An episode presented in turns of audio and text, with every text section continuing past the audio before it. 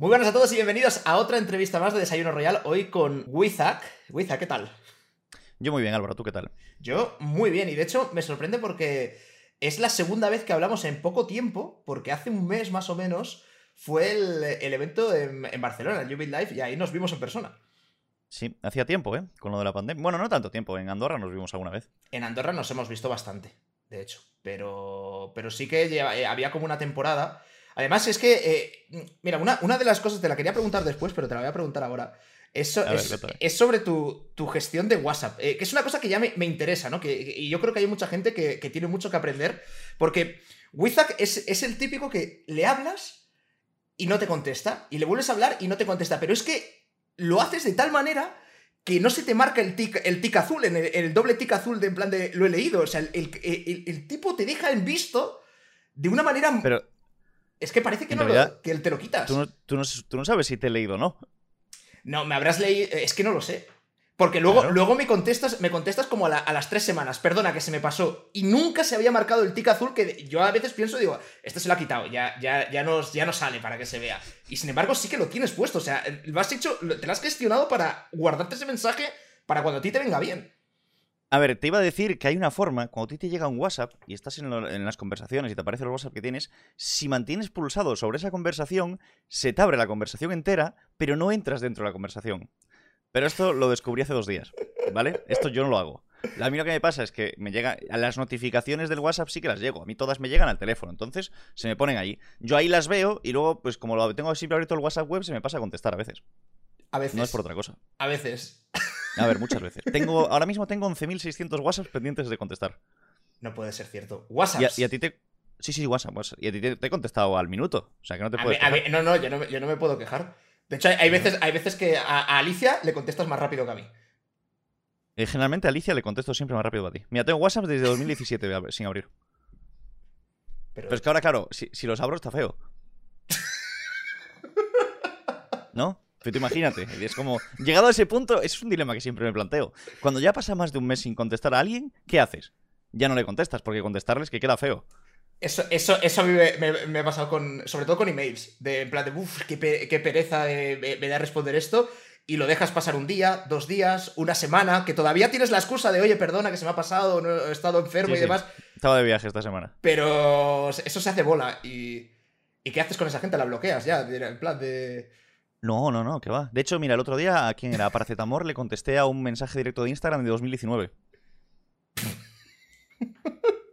Pero, entraste, ¿entraste para responder el mensaje? ¿O, entrabas porque querías hablarle y, viste en plan de, hostia, esta conversación que hace aquí? No, ni una cosa ni la otra. La verdad que en los mensajes de Instagram sí que no los veo nunca. Y de casualidad me dio por ver todos los que tenía ahí y hay un filtro que es por número de seguidores. Sí. Y estaba viendo los mensajes que me habían mandado de, tal y justo vi a Paracetamol y yo, anda, para, si no la tenía en Instagram. Y vi que me había mandado un mensaje en 2019 y digo yo, perdona, para, que no lo había visto. No. Pero le llamó la atención y lo puso en Twitter y todo. Hola. aparte era en plan, ¿qué, libro estaba leyendo? Y yo, pues sabe Dios qué libro estaba leyendo yo aquellas, y era hace tres años.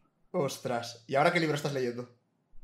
Ahora estoy leyendo... Mm, no me acuerdo. El, sí, sí, lo sé. El mago de la serpiente. El mago de la serpiente. Es una saga de siete libros. Es el cuarto. Es el cuarto. Yo, eh, solo, suelo leer sobre todo en vacaciones. Que luego en, el día a día me cuesta, me cuesta mucho pillar. pillar yo leo mucho, ¿eh? ¿Lees mucho? Uno o dos libros por semana, más o menos. ¿Sí? Sí, sí, sí.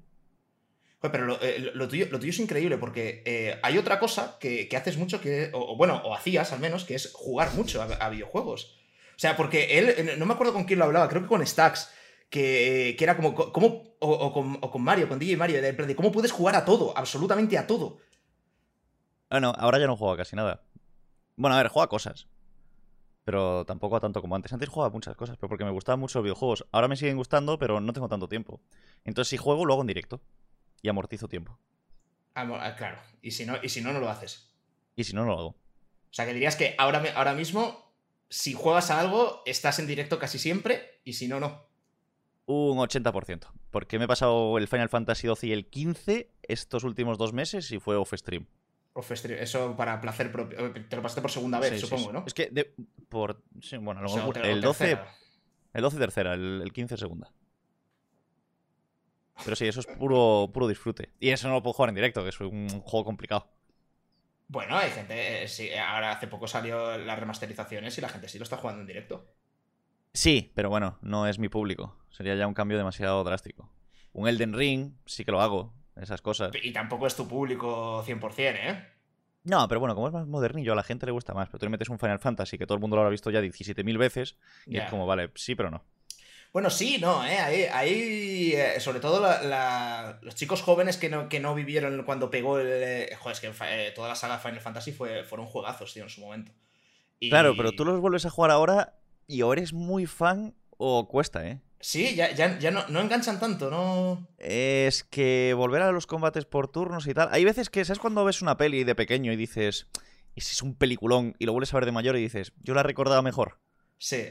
Pues sí. aunque los juegos siguen siendo juegazos, no es lo mismo. De hecho, eso es una cosa que, que me ha pasado esta- estas semanas. eh, la semana pasada, de hecho, justo porque empezamos, co- convencí a Alicia ya por fin y para ver eh, la saga del Señor de los Anillos.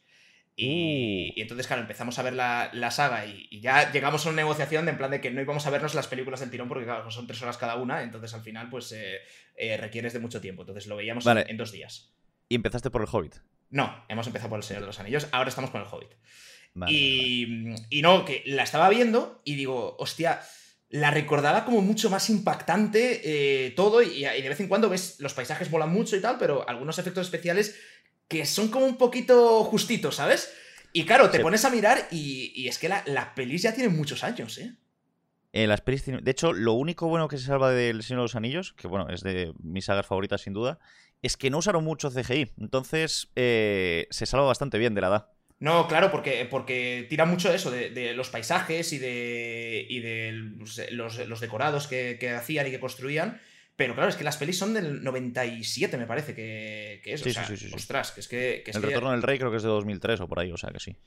que, que quiero decir que, que es que cualquier capítulo de Juego de Tronos eh, tiene, tiene mejores eh, efectos especiales y, y, bueno, más inversión y más tecnología que, que esas pelis, ¿no? Y, y es justamente eso, que tú las recordabas como que eran la hostia cuando las viste y por primera vez, y ahora, claro, las vuelves a ver y siguen molando por la historia, pero ya no tanto por, por el despliegue de Depende de la peli, ¿eh? Porque, por ejemplo, Matrix es del 99, me parece. Y como son efectos especiales tan exagerados, no quedan mal, aunque sean antiguos.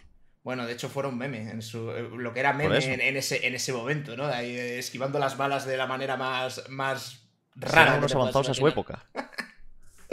Bueno, oye, escucha, Wiza, vamos a, vamos a, mm, vamos a hablar un poquito sobre, mm, so- bueno, sobre, sobre ti, sobre Marco Fernández, de hecho, ya que es, que es tu nombre, tu nombre completo, ¿eh? Y, to- y sobre tu pasado, tu pasado oscuro, seguro que hay un pasado oscuro. O sea, ¿cómo, cómo era, cómo era Eh. Wizard de niño o de adolescente? Era un poco cani. Era un poco cani. Pero solo un par de años. Tres, como mucho. Tenía el pelo rapado por los lados y llevaba camisetas de asas, iba a Mallorca de fiesta y cosas de esas. Pero eso fue un año solo de mi vida. ¿eh? Un año, uh, solo uno, Uno, uno o dos. Era más porque. tres o cuatro. No, era uno o dos. eh, Fueron uno o dos, fueron uno o dos. Pero no me metían peleas ni cosas de esas, ¿eh? No es como ahora que son todos MDLR, y parece que dan miedo todos. Era, era, era un chico. Era buen chico. Siempre fui buen chico. No, no tengo ningún pasado oscuro, ¿eh? Siempre he sido así un poco como ahora. Como ahora. Buen chico en, en el límite, ¿no? En el, en el que no sabes si es eh, gamberro o si, o si es favorito. Soy gamberrete, pero bien. plan, soy gamberrete, pero muy formal también. Ya. O sea que, buen chico, ¿y a qué, a qué dices tú ser buen chico? ¿A no, a no meterte en líos, en peleas y demás? ¿No liar la pardísima? eh, ¿Sacar buenas notas? O sea, ¿qué, qué era? ¿Un poco todo? Un poco todo. A ver, buenas notas tampoco. Porque estudiar no me entusiasma. Pero nunca suspendía tampoco, entonces bien. Hacía, digamos, lo justito para probar. Ni un poquito más ni un poquito menos. Al 5. Bueno, hay una cosa que, que, que poca gente sabe, pero tú tienes carreras. No digo carrera, tienes Tengo- carreras. Tienes la misma formación que, a- que Alicia y que yo. Tengo carreras, sí. Y, Nunca las he usado. esto- y esto no lo dices, además. Nunca. A veces la gente me lo pregunta en directo si yo estudié algo. Hay veces también que la gente me pregunta si estoy en el colegio. O si, o si tengo que ir a clase o algo así. Así que no sé qué decirles ya. Entonces, como, claro, yo les digo, tienes dos carreras y me empiezan, ¿pero cuántos años tienes? Y yo, pues, tengo dos carreras. ¿Y cuántos años Pero sí. tienes? Tengo dos carreras. Pues eh, yo, la verdad es que cuando, cuando me lo contaste también me quedé, sorprendido, porque eh, estudiamos muy cerca. Esto para la gente que no, que no sepa, estudiamos en Madrid y, vamos, yo tenía gente que, estaba en el colegio mayor de tu universidad. Correcto. Aunque venía, venía la mía, porque están, están ahí dos, están ahí muy juntitas. Y antes de eso, claro, esto es en Madrid, porque tú estudiaste la carrera en Madrid, pero, pero tú eres de, Galicia y tu familia siempre ha sido de Galicia, ¿no? Entiendo. De Vigo. De Vigo. Oye, ahora que dices de, Vigo, em, están, están, eh, esto es como off topic y paréntesis, pero están ahora esta semana en España dando muchísimo, bueno, llevan, llevan varios, varios días y varias semanas dando la matraca con, con si el ahorro energético, con si, si, no te pongas el aire acondicionado muy fuerte y demás. Y ayer o antes de ayer salió, salió la noticia de que el alcalde de Vigo está colocando las luces de Navidad en agosto, ¿sabes? A primeros de agosto. Entonces, cuéntale, cuéntale un poco a la gente, ¿sabes? Porque Vigo es tu ciudad, ¿no? Entonces, cuéntale un poco a la gente, sobre todo los de LATAM, que, que no, no, ubiquen bien la ciudad, ¿qué es esto de las luces de Navidad de Vigo? Porque es que es un verdadero espectáculo. Las luces las ponen, pero no las encienden, evidentemente, solo que las van poniendo. Pero bueno, no en Vigo no somos este especialmente fans de las luces de Navidad, ¿eh? Es en plan como que le dan mucho bombo, pero es porque de repente a Vigo hace unos años llegó un alcalde que se llama Abel Caballero. Y él quiere competir con el Carnaval de Río, con las luces de París de Navidad, etcétera, etcétera. Entonces es un tío que es muy personaje. Y le dio por decir, pues vamos a poner no sé cuántos millones de luces para que se vean desde la estación espacial. Y empezó a poner luces y al final se hizo meme, le empezaron a hacer entrevistas y ahora ya es como que todos los años está obligado a poner un huevo de luces. Pero, pero hasta el punto de que tienen que empezar a montarlas en agosto porque entiendo que si no, no les da tiempo. A ver, yo creo que no son tantas, pero claro, lo que sí que viene es muchísima gente. En plan, se agotan los hoteles y todo para venir hasta aquí a verlas. ¿eh? O sea, tú no sabes. A mí no me gusta porque yo vivo en el centro.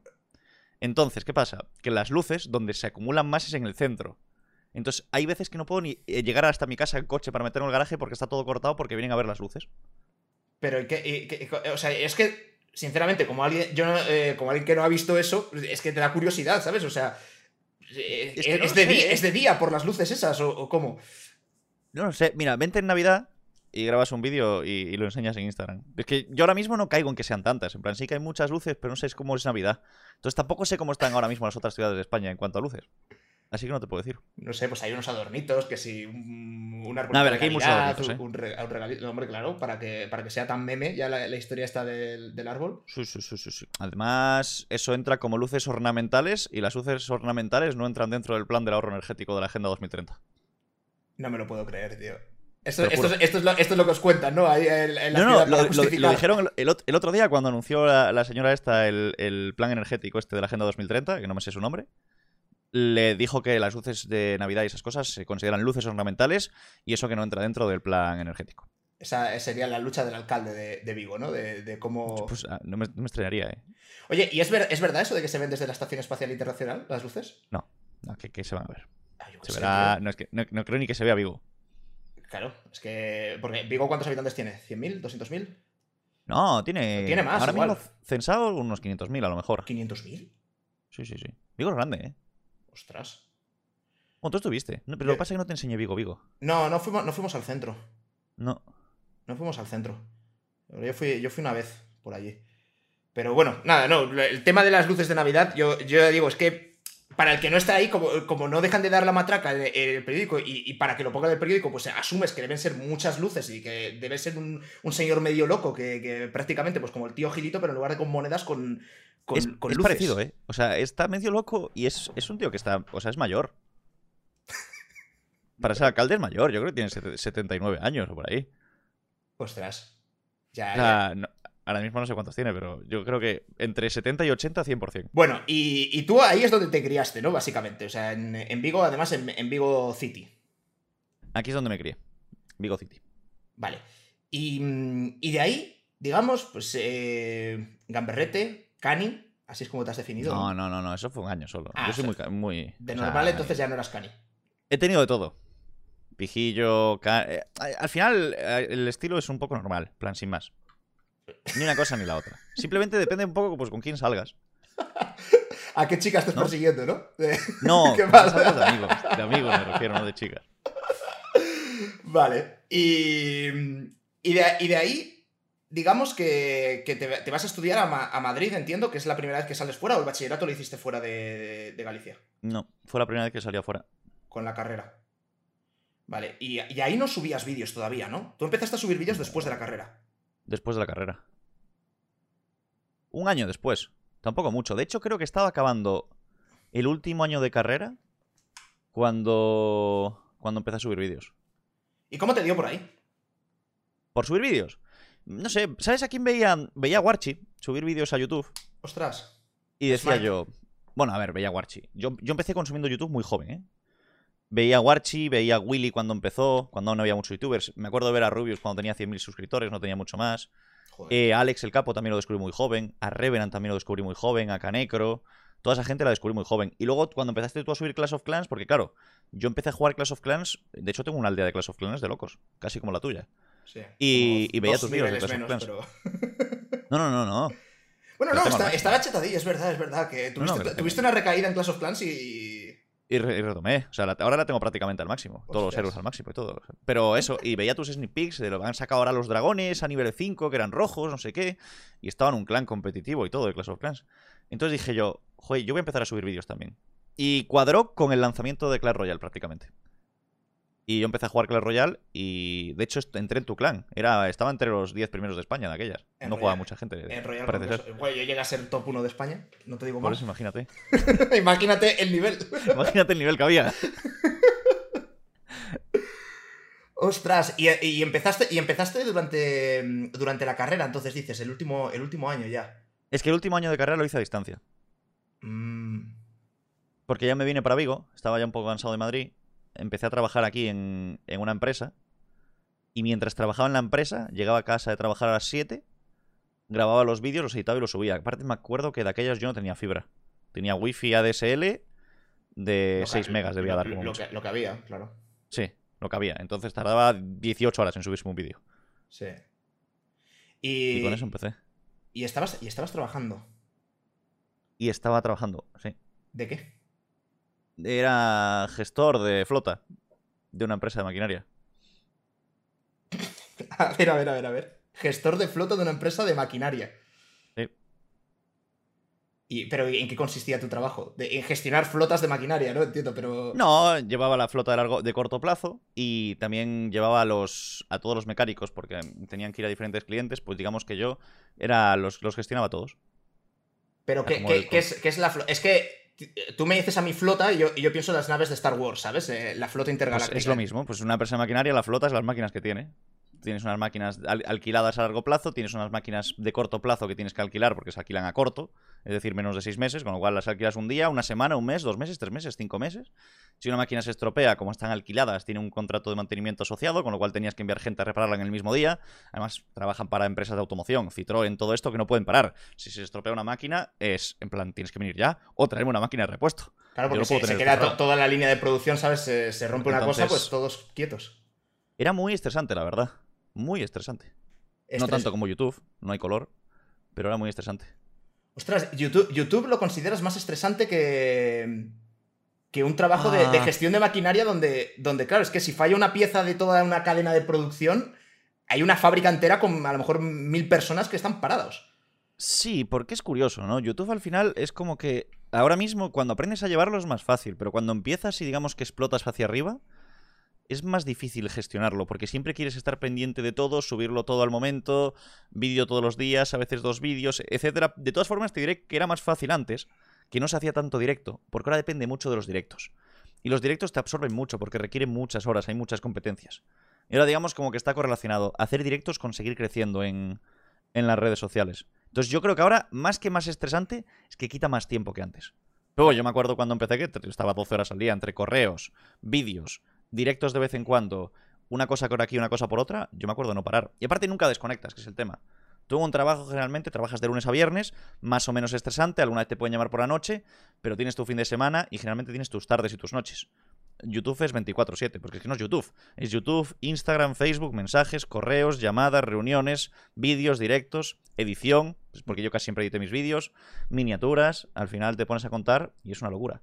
Y, ahora, encima, porque esto, esto es una cosa que, además comparto totalmente porque lo, mismo, lo mismo lo he vivido. Y ahora, pues con esto que dices de los directos, justamente, es que se hace más difícil todavía el desconectar porque eh, a todos los niveles, pero sobre todo ya a los, a los niveles más altos, estás atento de, todos los clips virales que puede salir de un directo que a lo mejor ya has acabado de, de trabajar, digamos, de hacer tu directo, y se te está haciendo viral un clip sacado de contexto de no sé qué historia de TikTok, que tampoco es que puedas hacer nada, pero yo entiendo que tocará las narices, ¿sabes? Y que, y que ya pues dices, vale, no, no puedo hacer nada con esto, pero, pero ya estás pensando en ello.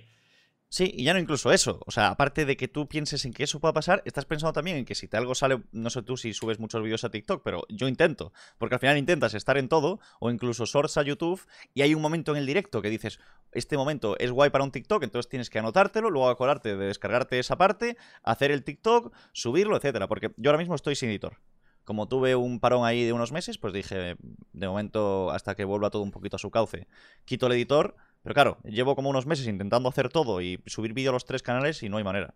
Y cuando antes se podía perfectamente. Antes se podía perfectamente. Pero es que claro, haces cuatro horas de directo al día y es que ya no puedes hacer nada. Es que, y aparte el problema son las horas.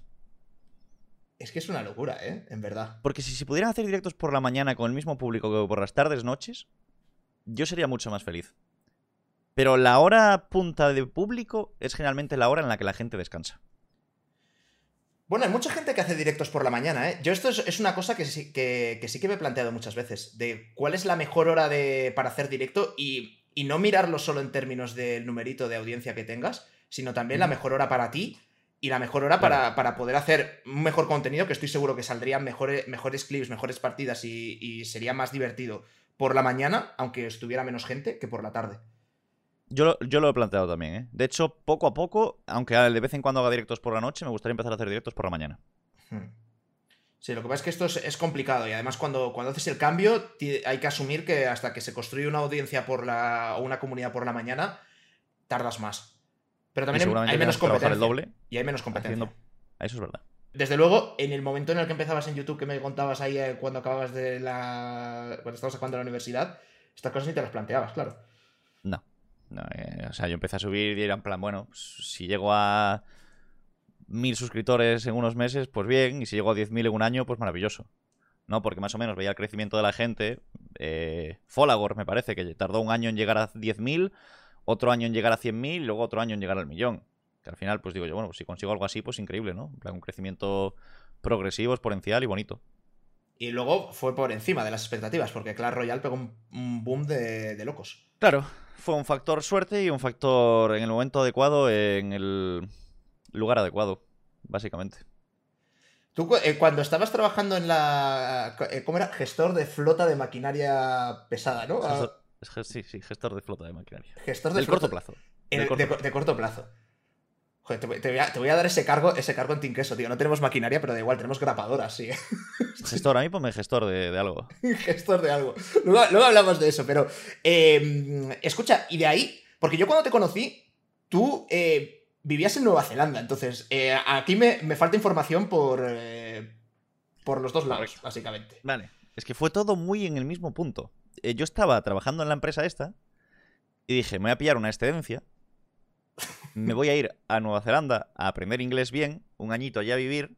Llevaba un mes y medio en YouTube y digo, mientras tanto, allí pruebo a seguir con lo de YouTube a ver si va bien, me, me busco un trabajo allí para aprender inglés y cuando vuelva decido qué hacer. Si lo de YouTube va bien, sigo con lo de YouTube y si no va bien, pues me quedo con lo de la empresa y ya está.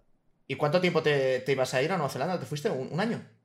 Me fui, estuve nueve meses al final. Nueve meses. Y, escucha, ¿cómo, ¿cómo, estoy a curiosidad de cómo, cómo tramitas para ir allí, trabajar y demás? Entiendo que necesitas un visado o algo, ¿no? Visado de estudiante. ¿Y con eso, puedes, con eso puedes trabajar? Eh, puedes trabajar 20 horas a la media jornada a la semana. Creo que eran 20 horas o por ahí a la semana que podías trabajar. Y te obligarán a ir a, clase, ¿no? A clase de Obligatoriamente. Yo tenía 5 horas de inglés todos los días. Mm todos los días 5 horas de inglés. Allí lo más difícil, pero claro, yo trabajaba en YouTube, entonces era como que no... ¿Sabes? Me pagaban a España, entonces yo ahí en Nueva Zelanda lo que hacía no pintaba nada. Lo complicado fue allí, allí el tema de grabar vídeos y tal. Porque para que te pongan fibra óptica en tu casa, tienes que tener un alquiler por más de un año. Y mi alquiler era de menos de un año. Vale. Entonces no te ponían fibra. Te daban un router de datos, mítico de esto que va con una tarjeta, Vale. que te cobraban. Yo me acuerdo que pagaba 500 dólares de internet todos los meses. Porque aparte iba por datos, con límite. Claro, Si o sea, que, o sea, tenías que ir haciendo recargas y, y de ahí se te, te Ostras. 500 dólares pagaba de internet todos los meses en Nueva Zelanda. Y no te creas que era una locura de, de internet, ¿eh? Ostras, el- lo, de, lo del internet por datos, cuando. mm, que más o menos es, fue un poco, un poco después que, no- que nos mudamos eh, Alicia y yo a Andorra. Y recuerdo que también iba por. Iba, iba por datos, ¿sabes? Y te decían, "¿Cuánto- ¿cuántos datos consumes? Y yo, ¿consumo dónde? En el teléfono. Y dice, no, no, de, de normal. Y yo, pues no tengo ni idea. Pues, o sea, muchos, su- supongo. No, no sé cuántos gigas eh, gasta una persona normal. O sea, cualquiera le preguntas y no tiene ni idea de cuánto gasta en el, en el ordenador conectado por cable. Y eh, esto sí que era con fibra, era máxima velocidad y demás, pero te, pregunta, te, te medían el consumo individualizado. Y yo me acuerdo que le digo, mira, ponme, ponme el pack más grande que, que tengas y porque no quiero que me, que me cortes esto en, en ningún momento. Y, y bueno, más o, menos, más o menos se solventó. Ahora ya lo han quitado, esa era como la tarifa antigua, ¿no? De- pero es como Claro, muy... ahora, es, ahora sin límite. Ahora es sin límite. Y, y no, no pudiste hacer ningún chanchullo para, para poder tener fibra. Nada. Y aparte era discutiendo en inglés, que acaba de llegar. Plan, hablaba inglés, pero no como para discutir con el señor neozelandés de la tienda de Vodafone que tenía un acento que no se le entendía nada. Porque allí no hablan inglés. Allí hablan neozelandés, que es diferente. Entonces no llegamos a un acuerdo y dije, mira, da igual, dame ese que necesito subir vídeos. Allí estuve cuando llegué, aparte me lo pasé mal, ¿eh? Porque claro, estaba empezando, pero había llegado justo, en plan, me acuerdo, al en el primer mes llegué a... En el primer no, a los dos meses tenía mil subs y justo antes de irme a Nueva Zelanda, que fue a los tres meses de YouTube, tenía 140.000. En plan, creció en un mes ciento y pico mil. Fue como muy exponencial. Sí. Y fue como, vale, tengo que subir vídeos. Pues tuve 17 días sin subir vídeos, nada más llegar a Nueva Zelanda. Y yo ya en plan todo rayado. Y yo, es que ahora un parón aquí, después de tal, la gente ya no los va a ver, no sé qué, no sé cuánto, pero por suerte fue bien. De aquellas no penalizaba tanto como ahora. Uf, ahora, ahora. Nada, te- tienes que empezar otro canal, prácticamente. Sí, sí, no. Es, es una, es una locura, ¿eh? Mm. No, no, pero es así, es así, ¿eh? O sea, yo a veces me planteo si mis otros dos canales borrarlos y empezarlos de cero. Yo, es que- a- ahora, ahora mismo, a día de hoy, que esto es una cosa que, que la gente no sé. Yo, bueno, claro, si no tienes un canal no te paras a pensarlo, pero mm, da absolutamente igual e incluso te penaliza el tener un canal con, con muchos suscriptores si, si luego no, esos suscriptores no se traducen en, en visitas. Y es que está Sí. pensado para que no se traduzcan en visitas, es así.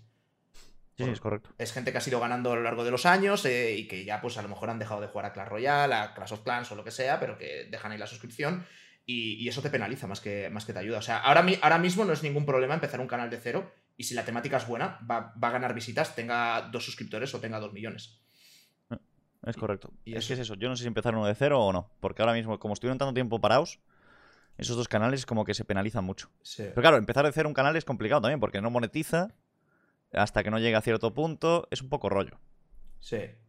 Ahora, ahora hablamos de- del, tema, del tema YouTube. Porque yo, yo he empezado, de hecho, dos canales hace, hace relativamente poco. Y otro lo he reconvertido. Y ese es el que no sé si he hecho bien o, o no. Pero Claro, esa es la duda. luego, lu- luego, luego vemos de esto. Oye, eh, decías que cuando llegaste no pudiste hacer el chanchullo para el internet porque, claro, acabas de llegar, hablan neozelandés, no hablabas bien inglés, etc. ¿A, a día de hoy tú crees que te hubieses ido de esa tienda de, de Vodafone con el señor neozelandés con, con tu fibra óptica instalada o no? No porque no me lo iban a dar. O sea, no porque allí son muy tiquismiquis con el tema del papeleo. Ostras. O sea, eh, no es como en España que se hacen chanchullos. Allí no.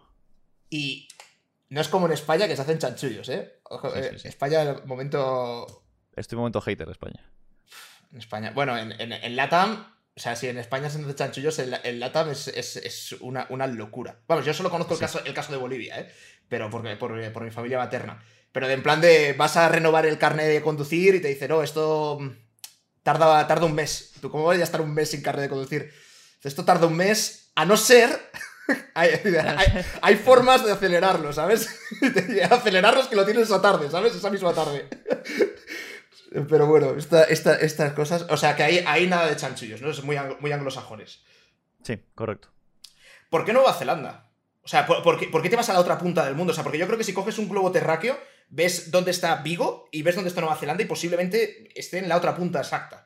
De hecho, Madrid es exactamente las antípodas de Nueva Zelanda. Si haces un túnel recto desde Madrid, sales en Nueva Zelanda. Ah, mira, esto está bien, está bien saberlo para si te pones a picar ahí en Minecraft, te encontrarás lava en algún momento, pero luego En sales que lo a Nueva sepas, por si algún día el núcleo de la Tierra se apaga y tenemos que acercarnos porque hace frío, Vale. eh, línea recta. ¿Por qué? Pues básicamente porque en Estados Unidos ya había ido unas cuantas veces y se habla más español que, inglés prácticamente. Es decir, si quisiese hablar español iba a poder. En Londres conocía a 200.000 personas de Vigo que estaban allí y también se habla un montón de español, con lo cual si quisiese hablar español iba a poder. Y en Nueva Zelanda o hablas inglés o no hablas con nadie. En plan, cualquier cosa que tuvieses que solventar iba a tener que ser en inglés. Entonces ibas a aprender sí o sí. Pero, ¿y no encontraste ni, conociste ningún español por ahí? Porque españoles hay en todo el No mundo. conocí ni un solo español en, en Nueva Zelanda. O sea, no, no hablaste, o sea, cero unidades de español es lo que hablaste en, lo- los nueve meses, eh, menos lo que grababas. Básicamente, menos los directos, allí solo se hablan. O sea, había brasileños, eh, sí que había brasileños, había, había mucho asiático, pero españoles yo no conocía ninguno. ¿Y hacía- hacías directos desde Nueva Zelanda? De esto no me acuerdo yo. Sí, sí, aparte me acuerdo, allí son 12 horas más. Claro, hostia, hostia, cual- hostia, claro, los vídeos los puedes programar, pero los directos, ¿a- ¿en qué horario lo hacías? A veces los hacía, pues imagínate, a las 4 de la mañana. Me levantaba a las 4 de la mañana, que eran aquí las 4 de la tarde, y me ponía a hacer directos. Y los hacía hasta las 9 de la mañana, que son aquí las 9 de la noche, o hasta las 10 de la noche. Y ahí estaba. La liada era. Bueno, no. En verdad, cuando eran los desafíos, me venía bastante bien, porque los desafíos los sacaban a las 10 de la mañana de España, que allí eran las 10 de la noche, más o menos. Entonces me ponía a las 10 de la noche, me acostaba un poco más tarde y ya está. Qué animal. ¿Eso, eso lo- eh, eh, serías capaz de hacerlo ahora, a día de hoy? De hecho, mejor, si lo piensas, porque podrías hacer directos por la mañana tuyas, pero aquí sería la tarde. Sí, sí, y, levantarte a las 4 de la mañana para, para hacer No, un directo. no, pero te levantas a las 8, haces directo a las 8 de la tarde y acabas a las 12 de la noche. Haces 4 horitas de directo muy frescas a un horario, eh, hora punta de, de viewers. O sea que el- el- la solución está en, en mudarse. Quizá en Nueva Zelanda. No, ¿Cuántas horas son? Son 12 horas, ¿no?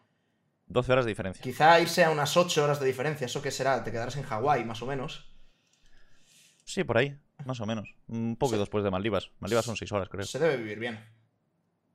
Sí, En Hawái. está mal. Podría acostumbrarme. se puede lidiar con ello. No sé cómo están de impuestos, ¿eh? ¿En dónde? ¿En Hawái? Eh, Sí. No tengo ni idea. No tengo ni idea. Nunca, nunca he estado. Sé que mis, mis padres fueron una vez. Y, y me- lo que pasa es que yo era muy pequeño. Pero he visto fotos y me, y me ha dado mucha envidia. El tema de, el tema de Hawái. Y en Nueva Zelanda. Ahí eh, fue donde no- eh, nos conocimos. No en Nueva Zelanda, sino en un viaje a Los Ángeles. Estando yo en Nueva Zelanda viviendo. Y tú volaste desde Nueva Zelanda y yo volé desde, desde Madrid o Barcelona. No me acuerdo desde qué aeropuerto iría. Correcto, a Los Ángeles. No, sí me, acu- sí me acuerdo de qué aeropuerto fui. Fui, fui, desde, fui desde Barcelona, porque estuve a punto de perder ese, ese avión. Eso fue para la entrevista de casters De la De- CCGS, de la CCGS, antes de la CRL. antes de la CRL, correcto. Que fuimos, fuimos, fuimos aquí, este señor y yo, a, a un casting. y- A Burbank, A, a Burbank, eso es, que, es- que Burbank es un pueblecito que está pues, en Hollywood, pues es básicamente donde están la- las naves y los estudios para, para grabar. Pues ahí es donde se, donde se hacía. Y nos conocimos en. eh, bueno, en, en el hotel, la recepción del hotel. eh, quedamos. Ya, ya, bebiendo cubatas. Bebiendo, bebiendo copazos, efectivamente. Ya habíamos, eh, ya habíamos grabado juntos, ¿eh? Antes. Varias Sí, veces, habíamos veces, muchas cosas. o sea, nos veces. conocíamos ya. Pero Álvaro me vino a pedir eh, cargador para el móvil. O adaptador para el cargador del móvil a mi habitación. Y pasta de dientes o algo así. Y luego pues nos fuimos a, ver a beber cubazos. Y ahí salió el típico directo este de Instagram. Ostras, de, de aquella- nos de aqu- grabaron. de aquellas todavía. Bueno, es- eso, eso fue tu idea, tu idea de bombero. Este, este de hecho, como se Ah, no fue estrena, como se estrena en. Como se. Es un estreno de estos de YouTube, entonces se cuenta como un medio, medio directo. Es el segundo directo que, que hacemos, yo creo, que no sea jugando a nada, sino que sea simplemente hablando. Sí, seguramente sí. Seguramente sí. No traje el gin tonic, pero si quieres cojo uno. No, no, no, no, no, que esto es, es el desayuno, tío. El, el carajillo, ¿no? Bueno, me vale. Vale, o sea, tú, tú eres de gin tonic. Yo soy de gin tonic. Y tú eres de whisky. Y yo soy de whisky.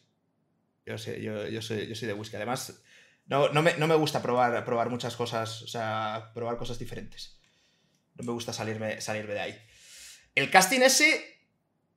¿Qué, qué recuerdo tienes del casting? Yo, yo- recuerdo, de eh, tenían un montón de atrecho y de decoraciones, lo que más recuerdo, sacarme fotos con, con la maza del príncipe oscuro y demás. Pero el, el casting ese... Me, ac- me acuerdo por un momento que nos hicieron hablar en inglés también, de en plan de, bueno, ya que estáis aquí, No, no. estáis para castes en español, pero haciendo en inglés, a ver qué, a ver qué Es tal. que no nos hicieron ninguna prueba en español. O sea, directamente dijeron, bueno, eh, si no os importa, estamos haciendo la prueba de, de los ingleses que están aquí presentando una partida y tal, salir vosotros y habláis en inglés. Y yo, y yo en plan, Pero ¿qué los, sentido tiene presentar un programa en inglés para caster en español? Que aparte yo no sé ni cómo se dicen las tropas en inglés. Y el, y el, el direc- y dice, ya, pero es que el director y el no sé qué tal no hablan español. Y yo, ya, entonces, ¿para qué nos hacéis volar 15.000 kilómetros si no va a haber Tal nadie cual. que hable español aquí? Paliza de viaje, me acuerdo. Sí, sí, sí, fue, fue, fue durete ese, ese viaje. Pero, pero nada, lo- luego al final me acuerdo que eso era, era una cosa que, que vamos, que no, no, no, no podías aceptar porque luego te, de- tenías que vivir en un hotel durante, durante no sé cuánto tiempo que si lo querías compatibilizar con hacer vídeos era imposible directamente, porque eran dos ¿Tú te meses. en acuerdas de cuánto nos, cuánto, cuánto nos pagaban? Es que el otro día lo pensé, digo, yo, yo me acuerdo que yo lo rechacé, pero no me acuerdo cuánto nos habían ofrecido. No, no, no me, yo, yo no me acuerdo exactamente de la cantidad, pero era, era, era muy poco. Sobre Era todo poco, si, ¿no? si, eh, a lo que tenías que renunciar, que era prácticamente hacer vídeos. Sí, sí, sí, sí. Era poco, era poco. Me suena que era poco. Entonces, eh, no, no, no, no era planteable, ¿no? Ni tan siquiera en plan de, bueno, pues hago un esfuerzo y demás, porque no, no salía. No salía a cuenta. Pero es que, ya digo, que no, no entiendo muy bien cuál era, cuál era el plan, ¿no? De, de hacer ese, ese casting. Yo, porque en verdad, si lo piensas, fueron tres o cuatro días de viaje que hubo que pillar aviones de 13 horas para ir hasta allí. Nos hicieron una prueba, literalmente, de 15 minutos, hablando en inglés, nos enseñaron el estudio y ya está. Nada, nos sacamos fotos y estuvimos sentados en una habitación jugando a Clash Royale mientras, hasta que nos llamaron.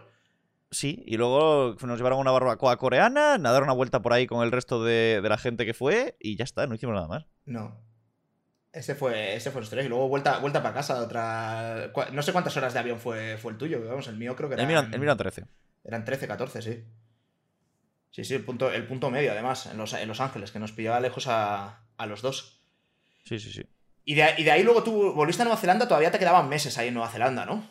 Sí, en verdad, es que en verdad llevaba poco. Cuando fui a Los Ángeles llevaba solo tres meses en Nueva Zelanda. Entonces yo estaba un poco preocupado porque hablaba inglés, pero como para hacerme una entrevista en inglés tampoco. Pero bueno, al final luego allí, como ya estaba acostumbrado a hablar solo inglés, bastante bien. Pero luego volví a Nueva Zelanda, estuve unos cuantos meses allí. ¿Cuál es la anécdota más random que te haya pasado en Nueva Zelanda? ¿En Nueva Zelanda? Sí. Pues la verdad que no, no, así a priori ninguna. ¿Sabes qué pasa? No disfruté mucho yo de la experiencia neozelandesa, porque justo cuadró con el boom del canal de YouTube, con lo cual la mayor parte del tiempo estuve haciendo directos o grabando vídeos. Por eso me acuerdo que era muy estresante. Iba a correr, iba a patinar, pero es que entre que eran 5 horas de clase y luego aparte eh, todo lo de YouTube a la velocidad a la que iba, Sí. más editar los vídeos y todo esto solo con un portátil. O sea, hacía directos y todo solo con el portátil con una imagen. Entonces era, era difícil. ¿No te pasó. No, eh, eh, ¿no fue a ti que te pasó en, eh, en, en uno de Ah. los pisos? Lo de las chinches. Sí, ¿no? Sí, fuiste tú. Es verdad, tío. Es verdad, tío. No me acordaba de las chinches. Es cierto. Yo llegué a un piso, más que esto, y aparte lo ponía en el contrato. ¿Ves? Por no saber inglés. Yo fui a, a un piso y, y dije, vale, al principio vivía en un piso que lo compartía con otras dos personas. Pero claro, para grabar y todo eso no era óptimo, porque muchas veces los desafíos, te acabo de decir, que eran por la noche, y eso estaba bien, pero si os ganabas a la primera. Porque antes no se podían reiniciar los desafíos de Clash Royale. Entonces, si perdías, tenías que empezar de cero. Con lo cual, mínimo cada intento eran 40 minutos. ¿Qué pasa? Que se acababa a las 12 de la noche o 2 de la mañana y la gente mm, se levanta a las 6, con lo cual se cagaba en mi estampa porque aparte de un desafío estás gritando esas cosas, no procedía. Entonces me busqué un piso para mí solo. Y cuando fui, lo fui a ver, era un piso de era un piso pequeño, estaba bien, y la cama tenía como el colchón como una manchita negra, y un día fui allí y me tumbé a dormir, en plan sin nada a ver el piso y me, que me tumbé allí un rato en la cama y había un bicho y lo maté. Y salió sangre. Y yo, bueno, no sé, un bicho sin más, no le importancia. Me fui y tal, leí el contrato, lo firmé, y en el contrato ponía que eh, the bed has bedbugs. Y yo, vale, bedbugs, pues no sé. eh, en el momento, pues lo leí así por encima y no caí. Resulta que bedbugs son chinches. A mí no me se me dio por buscarlo, también te digo. Pero tampoco sé hasta qué punto es legal que en un contrato ponga que la cama tiene chinches en vez de cambiar la cama. Los que lo alquilaban eran, eran asiáticos. Y, y nada, lo alquilé tal, y de repente me despertaba por las mañanas y tenía todo el cuerpo lleno de ronchas entero. De- El cuerpo de- entero. porque son como mini picaduras, ¿no? Sí, son como mini picaduras, pero te salen como ronchitas. Y aparte, solo salen como que detectan algo que segregamos al dormir y solo salen cuando duermes. Si no, no las encuentras. Pero y esta, Y esta gente punto- sabía, sabía que estaban ahí en la cama, porque Sabía lo, que lo pusieron lo en el contrato, o sea, en lugar de cambiarlo o fumigarlo. Lo ponía en el contrato y yo ya estaba agobiadísimo. Porque yo era en plan, ahora tengo que llamar a los abogados, al no sé qué, claro, todo esto en inglés, yo allí solo. Y yo ya llegó un punto que no dormía. Me tumbaba en el sofá y me ponía alarmas cada media hora a ver si me despertaba y pillaba las chinches. Y, y lo- me acuerdo que lo pasé muy mal, estaba muy agobiado. Y tenía picaduras por todos lados. Entonces llegó un punto que le dije al... Porque allí todos los edificios tienen un portero que es además el gestor del edificio. Y le dije, mira, me pasa esto. Y ya el tío puso una cara de cabreado del averno, pilló el teléfono, llamó al de la inmobiliaria y le dijo, mira, aquí llevamos sin tener chinches 20 años. O sea que ya puedes venir, fumigar el piso entero, pagarle un hotel a este chico para que se vaya tres días y, y cambiar la cama. Me dice, mira, tienes que coger toda tu ropa, meterla en bolsas, irte a una lavandería, lavarla más de 90 grados, con lo cual la mitad se te va a estropear, Fuera. e irte a un hotel con ropa nueva limpia, tres días hasta que te fumiguen todo. Entonces perdí la mitad de mi ropa, me fui al hotel, me fumigaron el piso entero, eh, a los tres días volví, me cambiaron la cama y hasta ahí bien. Que resulta que a la semana llega una carta a ese piso, que esta es anécdota no contada, Ah. y veo que era para el anterior inquilino. Y ponía, ha dado usted positivo en hepatitis B. ¿Qué me estás Y claro. contando? Eso se Y yo ya digo, y digo yo, vale. Las chinches ya estaban en el piso, las chinches picaron al señor este, luego me picaron a mí, con lo cual ahora tengo yo hepatitis B. Entonces ya me ves a mí yendo a, a pedirme para hacerme las pruebas rayadísimo. Pero rayadísimo. O sea, No, no, rayadísimo y, y- y luego pensando en plan de como, como esto salga, ya hay que llamar a otros abogados y a otros. Sí, sí, o sea, ya, ya era en plan de tal. Por suerte, por suerte dio negativo. No sé cuánto tiempo lo, lo tienen ahí o, o lo que sea, pero no, no, no tal. Pero ahí lo pasé muy mal. Ostras, chaval. Ahí lo pasé muy mal. Yo cuando llegó la carta pensé que era típica broma, en plan, porque es típico argumento de una serie, de la tele, ¿sabes? De que llega ahí el tal y dice, ha sido usted positivo en tal y yo, no puede ser.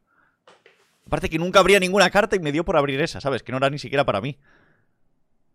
Pero vi que era del hospital y digo yo, me rayé, digo, a ver si va a ser que tiene algo. Y me han picado, mira, chinches y lo tengo también. Y casualmente fue así. O sea, que encima lo sospechabas, ¿no? De en plan de, hostia, esto es de- del hospital. De... Es que llegó una carta del hospital y digo yo, "Uf, yo la voy a abrir. Me da igual, que sea de quien sea. Yo la voy a abrir Y luego, te, y luego ver te vas a hacer el tonto después de cuando Claro, llegue el claro. Luego, ah, me- toma, te llegó esta carta. Pero sí, sí, sí. Lo pasé mal, ¿eh? ¿Y, y esto a cuánto fu- eh, fue antes o después de lo de Los Ángeles? Después, ¿no? Entiendo. Eh, fue después. Fue después. Y ahí seguro que te estabas acordando de quién me mandaría a mí, venirme a Nueva Zelanda, con lo bien que había estado en Londres, en un... Sí, ahí, ahí fue cuando lo pasé mal y me planteé, me planteé volver. antes de tiempo. Por aparte, estabas mal, casi no hablaba con mi familia, con el horario era complicado. Coincidíamos muy poco de horario. Sí, Al final, 12 horas de diferencia es que te comía todo el día. Tú estás despierto en la noche vuestra y yo estaba ahí al revés. Entonces, no hablaba con nadie, echaba de menos España, estás muy lejos. Es que al final estás a 36 horas de viaje de España. ¿Cómo, ¿Cómo te dio por esa locura, de todas formas, tío? O sea, eh, por mucho que quieras aprender inglés y, y- y tal, o sea, vale, sí, te puedo comprar el argumento de que vas a Estados Unidos, mucha gente habla español, o en Londres, hay más pueblos, te puedes ir a Gales, ¿sabes? Que está un poco No más sé, perdido. era bonito. Allí se grabó El Señor de los Anillos y bueno, en Nueva Zelanda mola un montón. Yo quiero volver. O sea, es una experiencia de locos. Fui allí una de ruta al Monte del Señor de los Anillos, estuve en la comarca. Tienen unos sitios increíbles. También donde se grabó las crónicas de Narnia. O sea, de paisajes y eso es muy guay. Y chinches. Pasa que bueno, cua- cuadró lo de las chinches. Y luego ya, luego ya cuando, cuando regresaste, ya, ya fue el canal Viento en Popa y, y full, full YouTube, ¿no? Hasta, hasta De hoy. hecho, creo que mi época más fuerte fue en Nueva Zelanda, ¿eh? fíjate lo que te digo. ¿Sí? Sí, sí, sí. Yo me acuerdo. Llegué al millón en. A los cuatro meses de estar allí, o tres meses, llegué al millón. Es que me acuerdo de aquellas que subías un vídeo y en la hora tenían 200.000 visitas y cosas así, que era una locura. Ya, ostras, la primera, la primera hora en aquel, en aquel momento. Fua. Que ahora ya, ahora Cuando ya funcionaba mejor YouTube que ahora. Bueno, ahora la red neuronal esta, imagino que a YouTube, lo que es al señor YouTube, le funcionará mejor ahora todo. Hombre, supongo que sí. Supongo que sí. ¿Cómo te ves de aquí a unos años? ¿Cómo me veo? ¿Sigues, eh, Mm. ¿sigues con el... ¿Seguirás en YouTube? Igual no, Yo creo- igual sí. Yo creo. ¿Cuántos años? No sé, 5 y 10. En 5 yo creo que sí. En 10 yo creo que no. En 5 me veo en YouTube. Eh, no sé si renovado, seguramente sí. Plan, de hecho es que ese es el tema que me raya ahora un poco, el tema de los canales. Porque sí que quiero enfocar los otros diferente, pero no sé cómo. No sé si hacérmelos de nuevo, porque es que borrarlos y hacerlos de nuevo es como un poco, no sé, no sé, no sé cómo hacerlo. Pero en 10 años yo creo que ya no. O a lo mejor sí, nunca se sabe. No, eso, nunca, se sabe, porque aquí eh, las cosas cambian muy rápido. Pero es un poquito la, percepción ¿no? que, tienes. Y en 5 dices que, sí. Bueno, es un sí, pero, ¿no? Sí, pero con, cambios. Sí, pero con cambios. O sea, sí, pero con cambios. Al final, como te vas haciendo mayor tú también, eh, o te renuevas en lo que haces, o tú no puedes seguir haciendo lo mismo que hacías hace seis años. O sea, que Yo no me veo cinco años ahí en plan, no sé, a lo mejor sí, ¿eh? Y sigo subiendo mazos en Clash Royale y cosas de esas, pero no sé, a lo mejor me lo tomo diferente. Eso, eso, está, eso es lo que estaba pensando. Estás indirectamente diciendo que en cinco años no vas a estar ahí jugando con el, mini peca de a ver qué. Es que a lo mejor en cinco años Clash Royale no existe tampoco. Claro. De hecho, de hecho Clash of Clans está, está ahora, esto la semana pasada, celebrando el décimo aniversario y ya es una locura. Ah. O sea, imagínate. Por eso. ¿Y tú? A ver, yo eh, sí que sé que en algún, en algún momento esto, esto va a acabar y va a ser más pronto que tarde. Pero, pero ah. justamente estoy, estoy haciendo ese, cambio. De hecho, este canal donde estamos haciendo esta entrevista eh, forma parte de ese proyecto de hacia dónde eh, reenfocar el contenido. Claro, pero reenfocar y acabar todo lo demás. O sea, ¿quieres, ¿quieres acabarlo todo o quieres reenfocarte y seguir con lo reenfocado? seguramente eh, reenfoque y, mantenga pues este, este, canal de podcast, por ejemplo. Este, este yo sí que lo veo de aquí a 5 años y de aquí a 10 años. Es, la idea. Es una cosa que lo puedes ver. Eh, yo haciendo el mongolo jugando en Brawl Stars eh, y buscando camperos en, en, Showdown, pues eso es una cosa que seguramente no me ve haciendo dentro de 5 años. Vamos, seguro. Porque, porque primero porque tengo dudas de que el juego vaya a seguir existiendo. Pero aunque siguiera existiendo, mm, no sé si yo voy a seguir con ánimos de hacer esa clase de contenido. Yo, ves, es que ya no lo, yo no que lo enfocaría tanto en un juego. Por ejemplo, yo el canal principal lo voy a dedicar a, videojuegos. Y si algún momento me canso de Clash Royale y me apetece subir otros juegos, los, jugaré porque jugar a juegos me gusta. Eso es. Siempre me ha gustado y siempre me va a gustar. Entonces, ese canal no me preocupa. Un poco mi duda es qué hacer con los otros canales. ¿Qué hacer? Más o menos lo puedo tener claro, pero no sé si empezar de cero, no, etcétera, etcétera. Sí, al final, al final los canales van a, van a funcionar con, con, eh, con, lo que sea, vamos, entiendo yo, ¿no? La marca personal de, cada uno. Y, ese va a ser como el sello que acompaña, que acompaña al canal. Mm. Eh, ahora mismo es que no te beneficia en nada el hecho de. O sea, mola más porque ves, ves un canal que tiene, que tiene más público, aparentemente, ¿no? Que tiene más suscriptores pero luego no es una cosa que te beneficie a la hora de que los vídeos funcionen mejor, incluso puede llegar hasta perjudicar. Sí, correcto. Entonces, ese, esa, es la, esa es la duda. Y me sorprende que estés, estés en, ese, en ese punto ahora mismo, de, pensar cómo, cómo, hacer este, ese cambio. Claro, es que es un poco algo que la gente mm, a lo mejor no sabe si no tienes un canal, ¿no? Pero es eso. Antes tú, pues si subías vídeos bien, y si no subías vídeos no pasaba nada. Ahora, si tú tiras en un canal un tiempo sin subir vídeos, cuando subas vídeo otra vez, las visitas a lo mejor han bajado un 80%. Y, y no, es que no recupera. Es como que el canal pasa a un estado de van invisible, que no se ve y que es muy difícil de recuperar. Entonces, yo sé que va a funcionar mejor un canal nuevo que me habrá mañana, en el que suba un vídeo que mi canal secundario con 340.000 suscriptores. Pero seguro además que va a funcionar mucho mejor. Hmm. Sí, eso, eso es, eh, es así tal como dices. Y, cuesta, y cuesta mucho el, Sobre todo porque lo que sea que, se decida al final tienes que, tienes que ir con ese... Vamos, con, ese, con esa el, proyecto que, hagas, ¿no? Tienes que ser luego constante con, ello, ¿no? Que será, imagino que siempre cuando te preguntan en plan de cuáles son las claves, ¿no? Para que, para que algo funcione en YouTube y demás, y normalmente casi todos que nos hacen estas preguntas, uno de, los, de los, primeros consejos que damos es pues, constancia, sé tú mismo, o sea, es casi siempre lo, mismo, ¿no? Pero constancia suele ser como lo, más importante. Tal cual. Yo es lo primero que digo. En plan, no empieces con algo hasta que no sepas que vas a poder hacerlo bien todos los días. Hmm. Y, mm, y decía, eh, hablamos antes justamente de, YouTube, de lo complicado que es, de, que es desconectar. Eh, hay una cosa que, yo observo en, muchos youtubers, ¿no? Que es, que es que. Lo hablaba de hecho con, Willy, que cuando, cuando hicimos la entrevista hace dos semanas. Y que mm, hablamos un poco de la salud mental, ¿no? Que, había llevando a cabo este, este trabajo.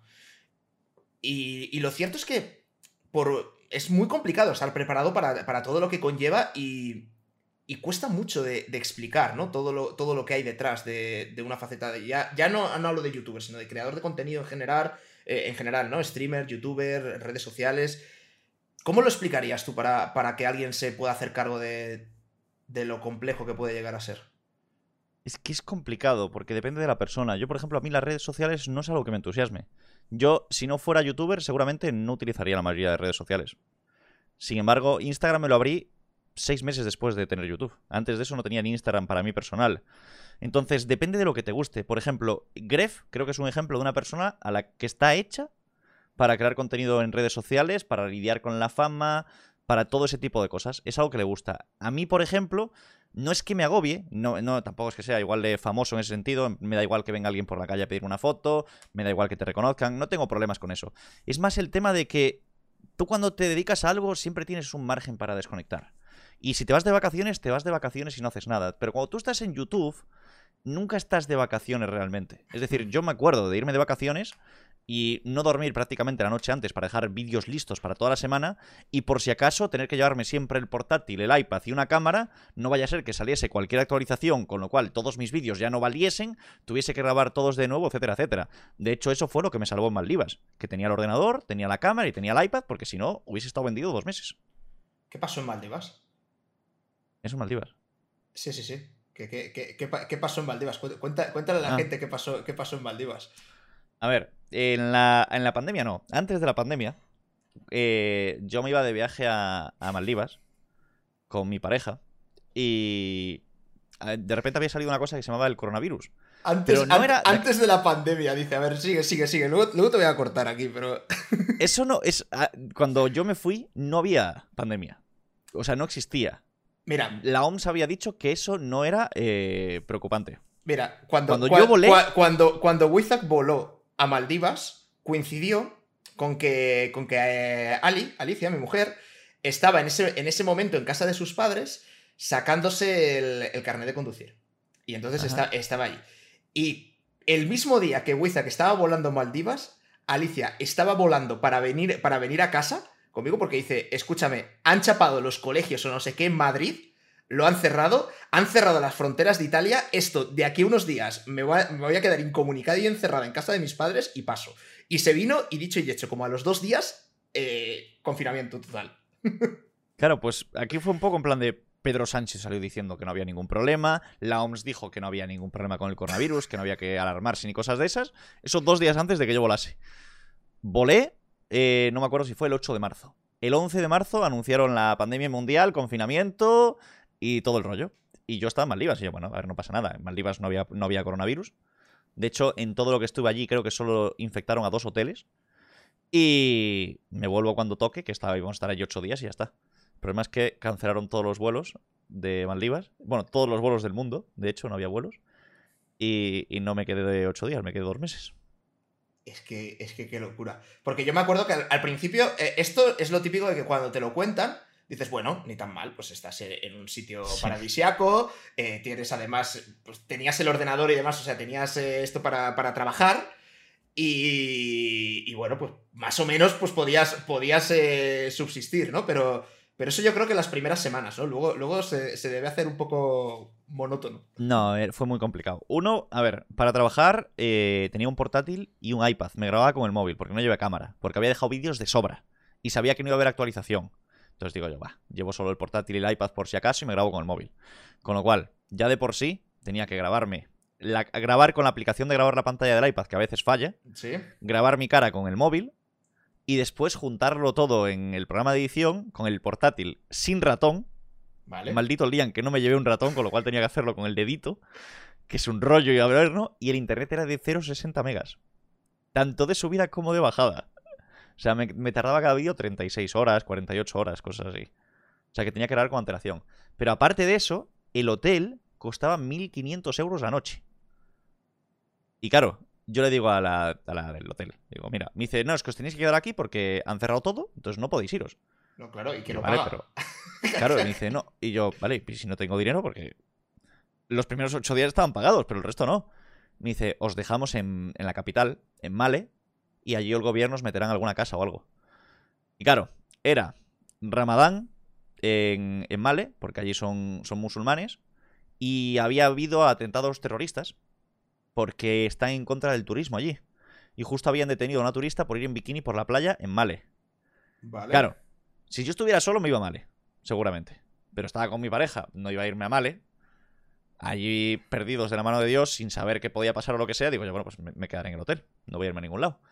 Vale, me quedo en el hotel, pero digo, dadnos un descuento o algo. Porque es que si no, no, es que no, que no hay manera. Y bueno, nos hicieron un descuento. En vez de 1500 pasaron a ser 1000 la noche. Bueno, ya es, eh, es Es- un 35%, pero igualmente. eh, Igualmente eh, dolía. ¿Qué pasa? Ostras. Que si alguien del hotel pillaba coronavirus, tenían que confinarte durante 15 días y entonces esos 15 días no pagabas. Y un día vinieron a decirnos, oye, hay alguien que, que se encontraba mal, le van a hacer la prueba, por si acaso hoy no salgáis de la habitación, eh, porque si eso pasa tenemos que confinarnos 15 días. Y yo, por favor, 15 días Sí, gratis. chupando pu- puertas, ¿no? O sea, yo, yo iba tocando todo. plan, mí- Bueno, de aquellas la gente estaba rayada con el coronavirus porque, en plan, no había vacuna, con lo cual te afectaba, te afectaba potente, te podía, te Sí, podía sí, sí, afectar sí. duro. Pero a los 20 días dijeron, mira, nosotros vamos a cerrar el hotel porque no tiene sentido. En plan, ya no había huéspedes, solo estábamos nosotros. Con lo cual tenéis que buscaros la vida para ir a otro hotel. Y yo, vale. Entonces me ves a mí buscando en Booking qué hoteles había disponibles abiertos en Maldivas, llamando por teléfono, que allí hablan inglés, pero es un inglés así un poco indio, porque la mayoría son de la India. Entonces, el inglés indio se entiende bien, pero por teléfono con poca cobertura no se entiende tan bien. Y cuando tienes que deletrearle tu correo electrónico que tiene puntos y guiones y cosas de esas, costaba mucho. Pero el tema, al final conseguimos un hotel que nos cobraban 750 a la noche. Bueno, ya, ya iba bajando, ya estás en la mitad, pero sigue siendo un pastón, ¿eh? Nos llevaron en avión hasta el aeropuerto de, de Male. En Male nos vinieron a buscar en barco los del otro hotel y estuvimos en ese hotel un mes y algo. Hasta que nos dijeron, mira, el hotel va a cerrar. O sea, tenéis que iros de aquí. El tema es que yo hablé con la embajada española y al principio me dijeron, mira, lo sentimos mucho, no hay ninguna solución. eh, buscaros la vida. Literalmente, buscaros la vida. Y yo en plan, pero eh, quiero decir, los italianos están mandando aviones para recoger a los italianos, meternos en uno de los italianos hasta Milán y de Milán volamos. Los estadounidenses hablaron con los rusos porque, y llevaron a los estadounidenses hasta Moscú y en Moscú se cogieron un avión hasta, hasta Ameri- Estados Unidos. americanos y rusos. Sí, sí, americanos y rusos. Quiero decirte, no existió ni un solo país, excepto España, que dejara allí a la gente. Fue el único país que dejó allí a la gente. Pues eh, llegó un momento que yo no sabía qué hacer, porque no tenía cómo volver, nos iban a hacer retar y ya llamé al teléfono, porque la, la embajada ya no cogía el teléfono. Entonces llamé al de emergencias terroristas en el extranjero, que es un teléfono que se supone que tienen que coger siempre. Pues no me, no me cogieron el teléfono tampoco. Y llamé bastantes veces. Y hablaba con ellos por correo, los correos los tengo, si quieres un día te los enseño. Y me manda un correo y me dice, mira, eh, la situación ahí no es segura, ponía el correo, es mejor que te vuelvas a España. Ya está. Y yo, vale, pero ¿cómo vuelvo?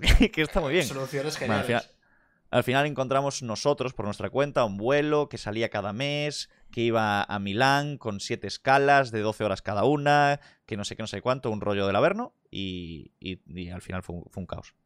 Pero... Pero eso, España allí nos dejó completamente tirados.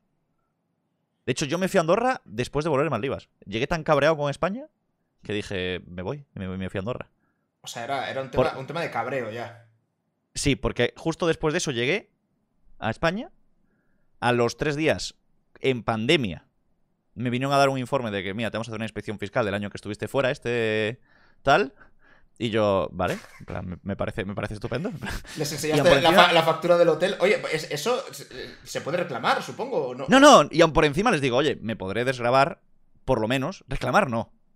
Ya, ya- ya no hablamos de recuperar el dinero, ¿no? No, no, no, me podré desgrabar, es decir, desgrabar, para el que no lo sepa, es no pagar impuestos por ese dinero que te has gastado. Es como un coste, como si fuese... el- Que eh, no quiere decir que te devuelvan el dinero que te has gastado, que la gente se piensa que desgrabar es como cuando dicen, no, es que Amancio Ortega donó 100 millones porque los desgraba. Y vale, que los desgraba quiere decir que por esos 100 millones no paga impuestos, pero los 100 millones se los quitan igualmente. Que a veces la, que la gente se piensa que desgrabar es que se, los, que se los queda. Pues esto es lo mismo. Les digo, oye, me podré desgrabar los dos meses en, en, en Maldivas, ¿no? Porque al final tuve que estar trabajando y me dicen, no, no, eso fueron vacaciones, no te puedes desgrabar nada. Y no me, y no me, y no me aceptaron desgrabarme eso. Y yo, pues, voy a Andorra. Yo, yo estaba cabradísimo, pero muy cabreado además. y- y pues- Sigo cabreado a día de hoy. Sigues cabreado a día, a día de Sigo hoy. muy cabreado. Bueno, sigo es, muy es que yo recuerdo, yo recuerdo de esas de, eh, que, que hablábamos y, y- y de hecho yo me acuerdo de esto que estabas contando del el inglés de la India por teléfono y, demás, recuerdo que me, que me pediste que estabas en un hotel o en un intercambio y demás y que, y que no te funcionaba no sé qué de internet para, es verdad, hacer la reserva. Si podías hablar tú con los del hotel. Que si podía llamar yo a la recepción de. No sé si era de un hotel o de la embajada, no me acuerdo qué, pero yo recuerdo de, llamar desde, desde casa, que me acuerdo que, que, lo puse en altavoz con Ali.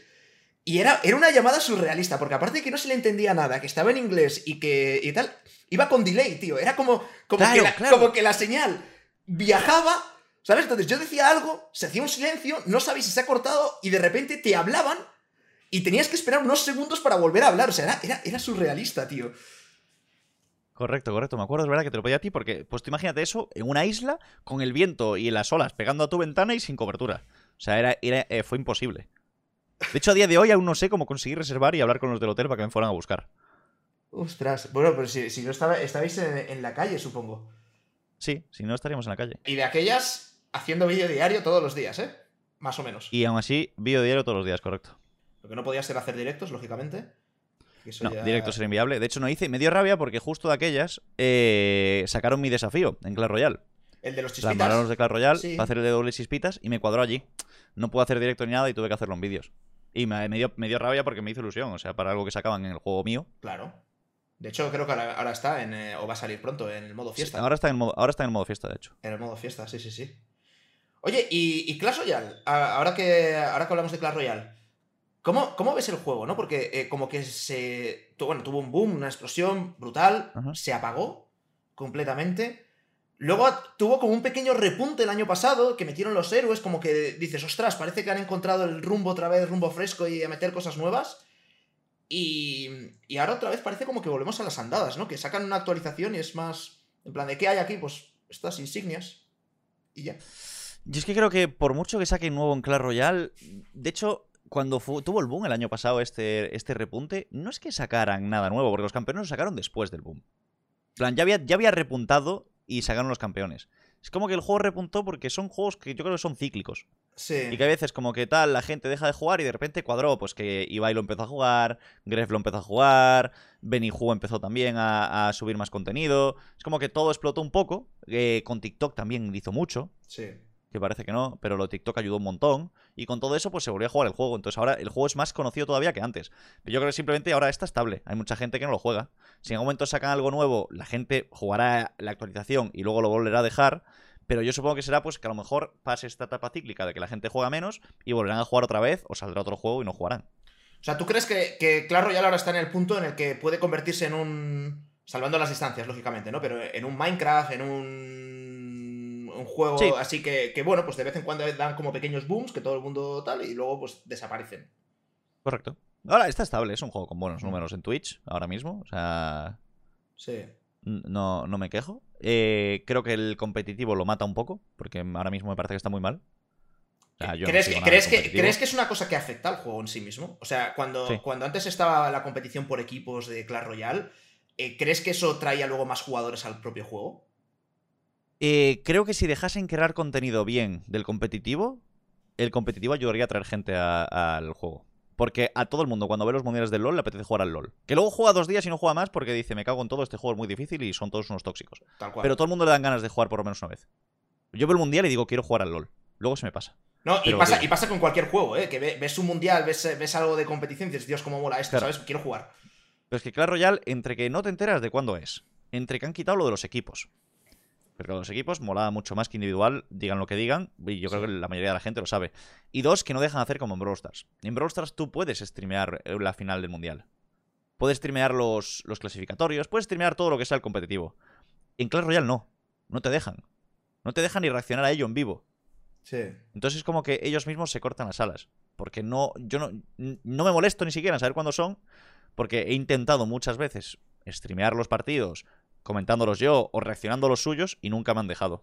En Brawl Stars sí que dejan, pero en Clash Royale no. Sí, en Brawl Stars sí que es verdad, que sí que, sí que está permitido. Y, una cosa, y no se puede... Eh, no puedes expectar a, los jugadores pros tampoco, en Clash Royale. Sí, sí, pero eso a mí no me entusiasma mucho. Uno tienes que. Es que no, no, es, no quiero hacer como hacen Drexen y, y Rockstar y tal, de estar tú en el medio con dos pantallas ahí, una en cada lado. Y pinchando. Quiero eh, a ver, que eh, no tienes eh, el overlay tampoco de cómo va el marcador. o sea, no lo ves bien.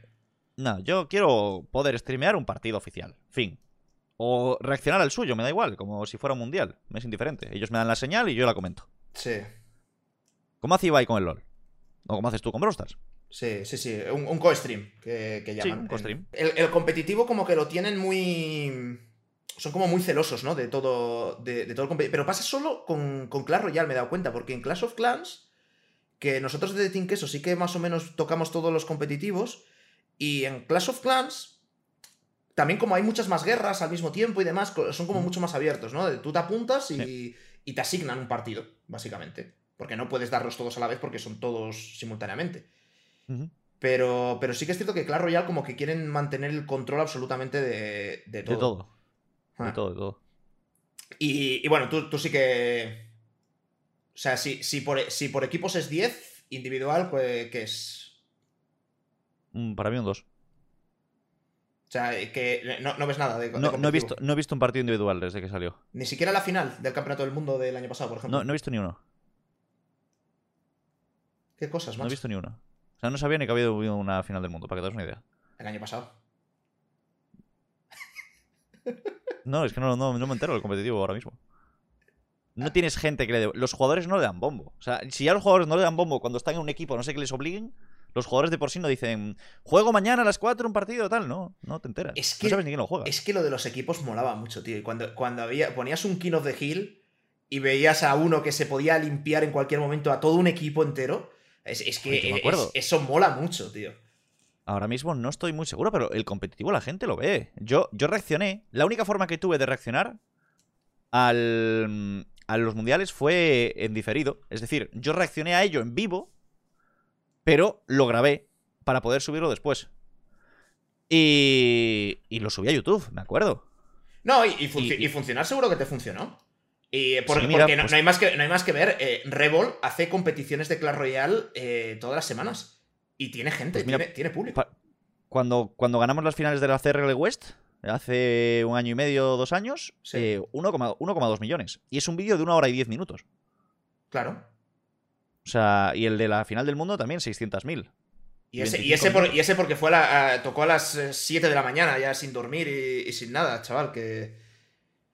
Por eso te digo que la gente se lo ve, porque 1,2 millones, una hora y 10 de vídeo, ¿sabes? Sí. Es como que la gente lo ve. Lo que pasa que no, no se juega al competitivo. Además de Clash Royale, tú, tú has subido, has subido de, de todos los juegos de Supercell, has subido, has subido algún vídeo. Mínimo uno, aunque sea.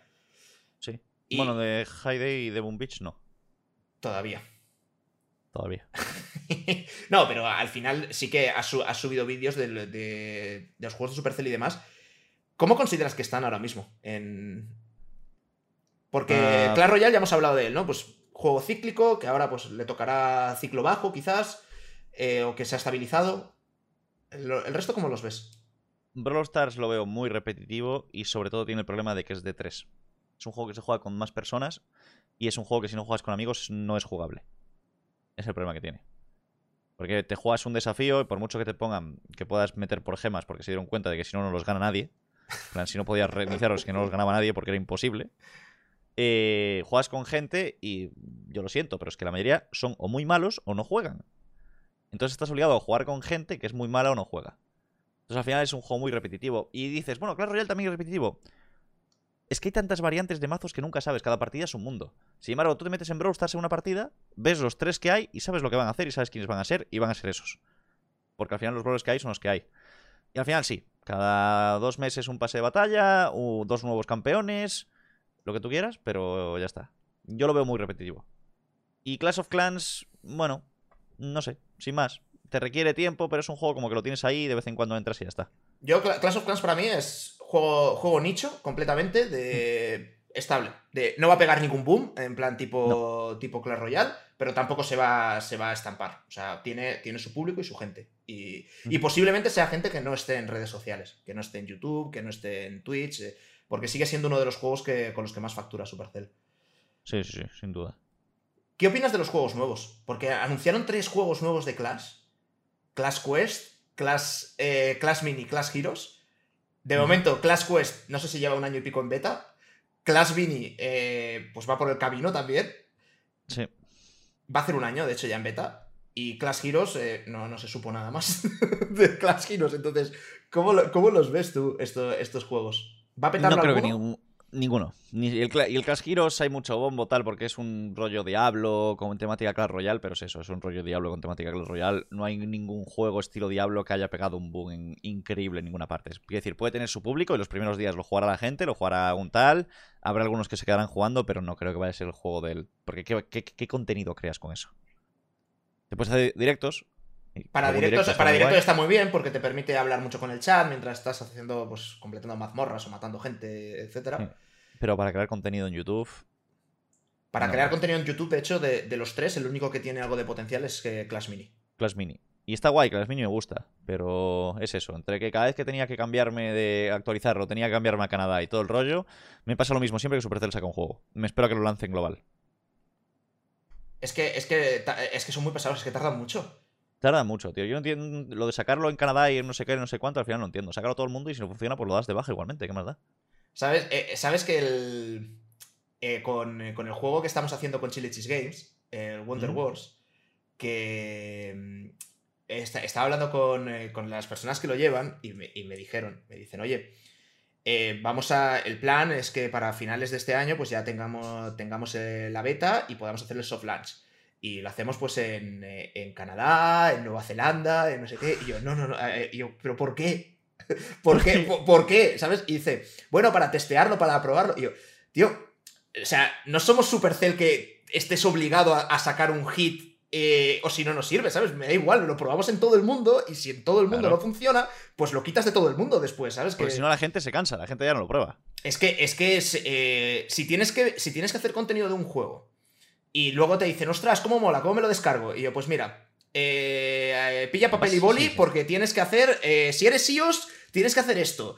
Y si eres Android, tienes que hacer esto y bajarte un VPN. Y entonces luego te vas aquí. Bueno, olvídate. Y por encima, Supercell no te deja crear contenido de cómo cambiarte las cosas porque va en contra de los términos de servicio. Y es como, vale, pues muy bien, pues nada, que no juegue nadie el juego. Chicos, no juguéis. Claro, y es como no, pero además es que no quieren que juegues, ¿sabes? Quieren que lo prueben solo los canadienses. De hecho, la Royal Clash Royale salió muy rápido para todo el mundo. Pero es que Clash Royale salió en, ¿Fue en diciembre? En diciembre. En diciembre, que nosotros viajamos, eh, teníamos un viaje de, estos de youtubers de Clash of Clans y nos enseñaron el juego en, eh, a primeros de diciembre.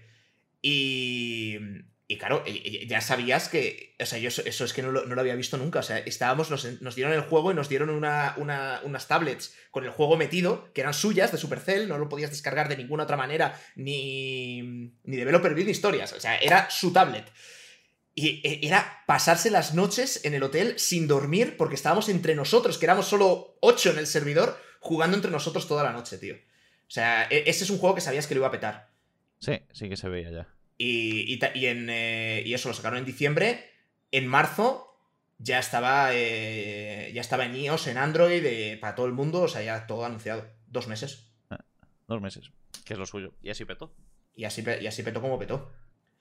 Y ahora, ahora te divierte lo mismo que antes, Clash Royale, ¿o no? Sí. ¿Te divierte lo mismo? Sí, sí. ¿Te sigues tilteando lo mismo? Me tilteo menos, pero me tilteo. Me pegué una pausa también, ¿eh? ¿Por qué? Porque te saturaste. Sí, al final a veces es como que necesitas desconectar un poco para volver con fuerza. Si al final no. No creas contenido igual, ya te cansa, ya esas cosas. Pero a mí Clash Royale me gusta mucho. Me lo paso muy bien. De hecho, últimamente los directos con el desafío este 20 victorias lo estoy gozando mucho. Es, difícil ¿eh? el desafío de 20 victorias. Es muy difícil. Yo no creo que lo gane, pero intentarlo me gusta. Sí. Yo, yo tengo que. Mm, o sea, yo, hice. Solo he hecho un directo ¿eh? del, desafío. Solo, solo he hecho un, un día de intentos, ¿no? Me gasté, me gasté, me gasté dos en. Estaba haciendo brostas y otro día descansando, que era domingo. Pero sí que le, agradezco a Benny porque el reto este es que eh, es, hay un 1% de probabilidades de, sacárselo. Se, tiene que dar todo demasiado bien para que eso ocurra. Pero sí que le agradezco a Benny el hecho de haber puesto el reto porque si, si no, yo seguramente no lo habría jugado en directo, ¿eh? Y yo seguramente no hubiese hecho tanto hincapié por intentar ganarlo. En plan, hubiese hecho alguno y tal, pero Ahora es como que tengo una motivación. Claro, y, que, oye, que ya sé que no lo voy a ganar, que es lo más probable, pero, pero ¿y si no, sabes? Porque no, no, es, no es un 100%, ¿sabes? Es un 99% de que no. yo voy 9-0 ahora mismo, ¿eh? ¡Ostras! He pillado un macito tal que me gusta y voy a llegar lejos, lo noto. ¿De qué es el mazo que estás usando? No te lo digo. Dime que es la Baclon.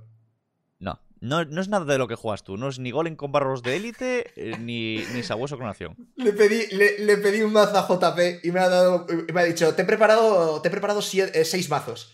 Y, yo, vale, vale, tal. Y me, me empieza a enseñar los mazos y dice, mira, tengo este mazo de golem. Este mazo de golem con jaula. Este mazo de golem con bárbaros de élite. Este mazo de golem con no sé yo.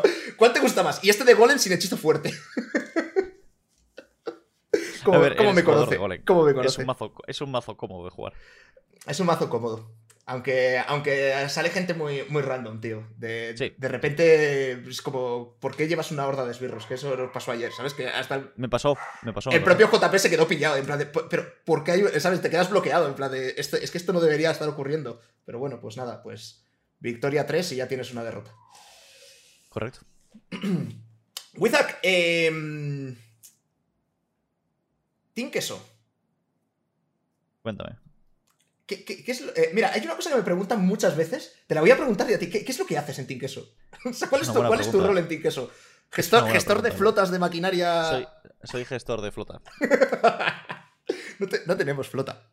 Soy el modelo de Tinqueso. ¿No viste que me ponen en todos los tweets de Tinqueso? El modelo. Ah, te han puesto hace, poco. En, un... A mí me utilizan para memes, sin embargo. En uno, en unos cuantos. fuiste, fuiste feo en funciones. ¿Sabes que mi perfil de Twitter, como me da pereza, no lo cambié y sigue poniendo que soy el CEO en funciones? Lo sé, lo sé. Pero no es porque yo me considero el CEO en funciones, porque me dio pereza cambiarlo y ahí se quedó. Además, me, encanta porque esto viene de cuando, de cuando Alicia y yo nos casamos, que nos, fuimos de luna de miel, entonces dejamos todo más o menos preparados para que la empresa, pues, de alguna manera no se quemara en nuestra ausencia. Y, y era justo cuando entrábamos en League of Legends en la plaza de LOL. Y recuerdo que en el primer tweet de qué buena, qué buena maniobra hice. ¿eh? Dice: Mi primera decisión como CEO va a ser entrar en League of Legends. Estaba todo hecho, tío. No hizo nada, ¿sabes? No estuvo en ninguna reunión ni en nada. Fue idea mía, fue idea mía. Álvaro un día pretendió que entráramos en Age of Empires. Por suerte para vosotros, yo lo impedí.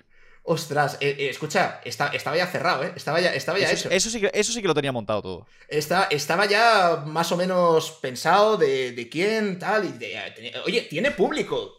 Eh, empieza, Mira, llegó, llegó un día a una reunión Dice, mira, tengo algo, aparte ya está montado. En plan, ya, ya, ya lo tengo todo preparado. Vamos, vamos a montar división de Age of Empires. Vamos a fichar a este tío que tiene 2.000 viewers de Age of Empires. Solo lo ven a él en todo el mundo. Lo pillamos y tenemos el monopolio de Age of Empires. Y yo, algo. Dice, no, no, ya está, ya está pensado. Lo vamos a hacer así. No fue exactamente así. O sea, olvida, olvida. Aparte llegó todo contento. Él todo ilusionado. Debido a darle ese mes por jugar al Age of Empires, vio al chico que está haciendo stream y dijo, este tío, este tío tiene el monopolio de Age of Empires. Así lo tenemos nosotros. Y yo, ya. Pero nosotros y nadie más, porque no lo ve nadie más. me, corta, me corta las alas. Entre, por tu bien. Entre, entre él y Alicia, básicamente. Bueno, esa es mi función en eso chicos. Le corto las alas aquí a Álvaro. Si, si, a Wizard le dejáramos, o sea, cortaba, vamos, peinaba a la, mitad del equipo. Eh, he despedido a bastantes en Dinkeso, eh. O sea, directamente no. Pero indirectamente he despedido a bastantes. Yo me acuerdo en una cena, en una cena de Navidad. Eh, te pasaste toda la cena. ¿Con, quién, ¿Con, quién, era? Con, con Poti. Con Poti, con Poti. Diciéndole, eh, ¿tú, ¿tú, quién eres? Y, y, vuelve a repetirme, perdona, ¿qué hacías en el equipo? No, tú tienes que estar fuera de aquí, o sea. lo, despedí, pero sigue, sigue, en el equipo. No me hicieron caso. Sigue en el equipo. No, pero era de broma, era de broma. Poti es buen chaval. Poti, Poti, es buen chaval, joder. Está además con todos los. Trabajador, además. Sí, sí, sí, sí. Bueno, te vamos a, te vamos a dar un cargo de, de gestor de flotas. Me, me gusta ese. Deberías darme.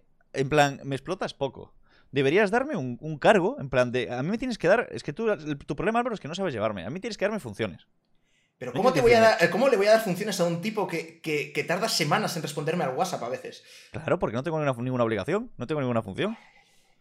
Tú a mí me das funciones, me pones un sueldo y escúchame, yo te hago lo que quieras. Claro, claro, claro. Lo que quieras. Funciono muy bien bajo presión. De hecho, yo estudiaba para los exámenes la noche antes, porque si no, no era capaz. Y a veces las horas antes. Te sacaste la, carrera, te la sacaste a curso por año, ¿no? La carrera saca curso por año. Fíjate. Sí, sí. Yo si me daba tiempo a leerme todo lo que entraba en el examen, aprobaba. Porque tengo buena memoria fotográfica. El problema es que era tan vago que a veces ni siquiera me daba tiempo a leerme lo que entraba. O sea, yo nunca subrayaba los libros. Hacía lectura selectiva. Cuando iba a leer, decía "Mm, esto importante, esto no, y iba saltando con los ojos. Y así, pues más o menos, poco a poco. Pero es eso, tienes que darme una función para que yo me, me desenvuelva bien bajo presión. Una función. Claro, tienes ¿Qué? que decirme, Wiza, que a partir de ahora vas a hacer esto. ¿Qué querrías hacer? No, no, no, eso es cosa tuya. ¿Qué necesitas que haga? ¿Qué quieres que resuelva, no? Claro, claro, yo puedo ser un solucionador de problemas. Un limpiador. Ostras, un limpiador, un bombero. Apa- apagar fuegos. O voy a los eventos en nombre de Tinqueso, esas cosas. Hago meet and greets. Me desenvuelvo. Madre mía, qué, qué- qué personaje, tío. Me dice, me dice esto, sie- siempre que, siempre que me ve me dice esto y, y luego se pasa, se tira la vida sin... Es mentira. Nunca me has dado una función. ¿No, no pareces? ¿Cuánto, ¿Cuánto tiempo llevas sin venir a una reunión de Queso? Si no me entero de cuándo. ¿Cuántas veces lleváis sin decirme cuándo venía una Pues desde, desde que, desde que dejaste de venir a siete seguidas, pues ya dejamos de invitarte. Hacía muchas reuniones. Y Álvaro habla mucho. Porque Álvaro No, viaja no, mucho. no, no, no, no, eso, eso ha cambiado, Entonces, eso ha cambiado mucho, cuando- eso ha cambiado mucho. Cuando viaja, se programa reuniones para que le entretengan el camino. Entonces dice, tengo un viaje a Madrid de seis horas. Reunión de seis horas. Y se tira tres horas hablando. Entonces yo me iba a caminar, me ponía los cascos, le bajaba el volumen y lo dejaba ahí hablando. Y de vez en cuando le daba el volumen y Álvaro seguía hablando. Y es como, ¿cómo puede hablar tanto? Vale, eso, eso, es, eso es real, eso es real, porque cuando voy conduciendo pues, es mi momento creativo, ¿sabes? Y, y, bueno, pues me pongo al teléfono y, aprovecho el tiempo, que es que si, si no es un tiempo que, que está perdido. Pero he ido a muchas reuniones de Tinkeso. Sí, sobre todo, sobre todo al comienzo.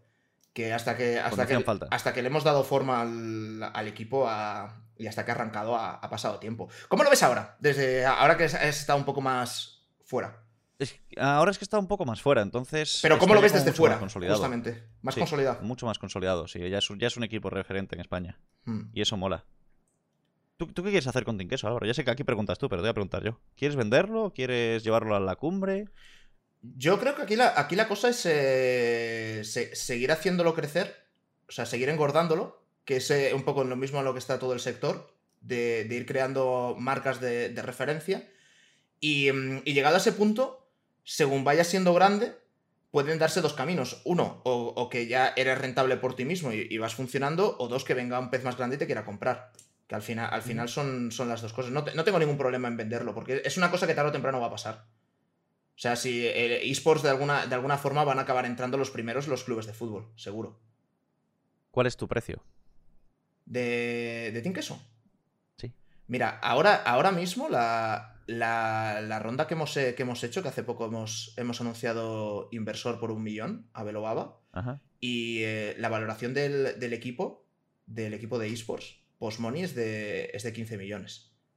Y pre-money de si ahora 12. te dividís en 15 millones en la mesa, ¿venderías? Sí, sí, sí. Y, y seguramente por menos, si te los ponen en cash de, de frente, seguramente por menos. ¿Por 10? Sí. Me parece bien. ¿Tienes 10? Porque yo me llevo un porcentaje. Claro. Wizard, Wizard es cofundador. Yo soy co-founder. ¡Fua! Sí, pero es Chicos, si alguien quiere Tinkeso, 10 millones. 10 millones está hecho.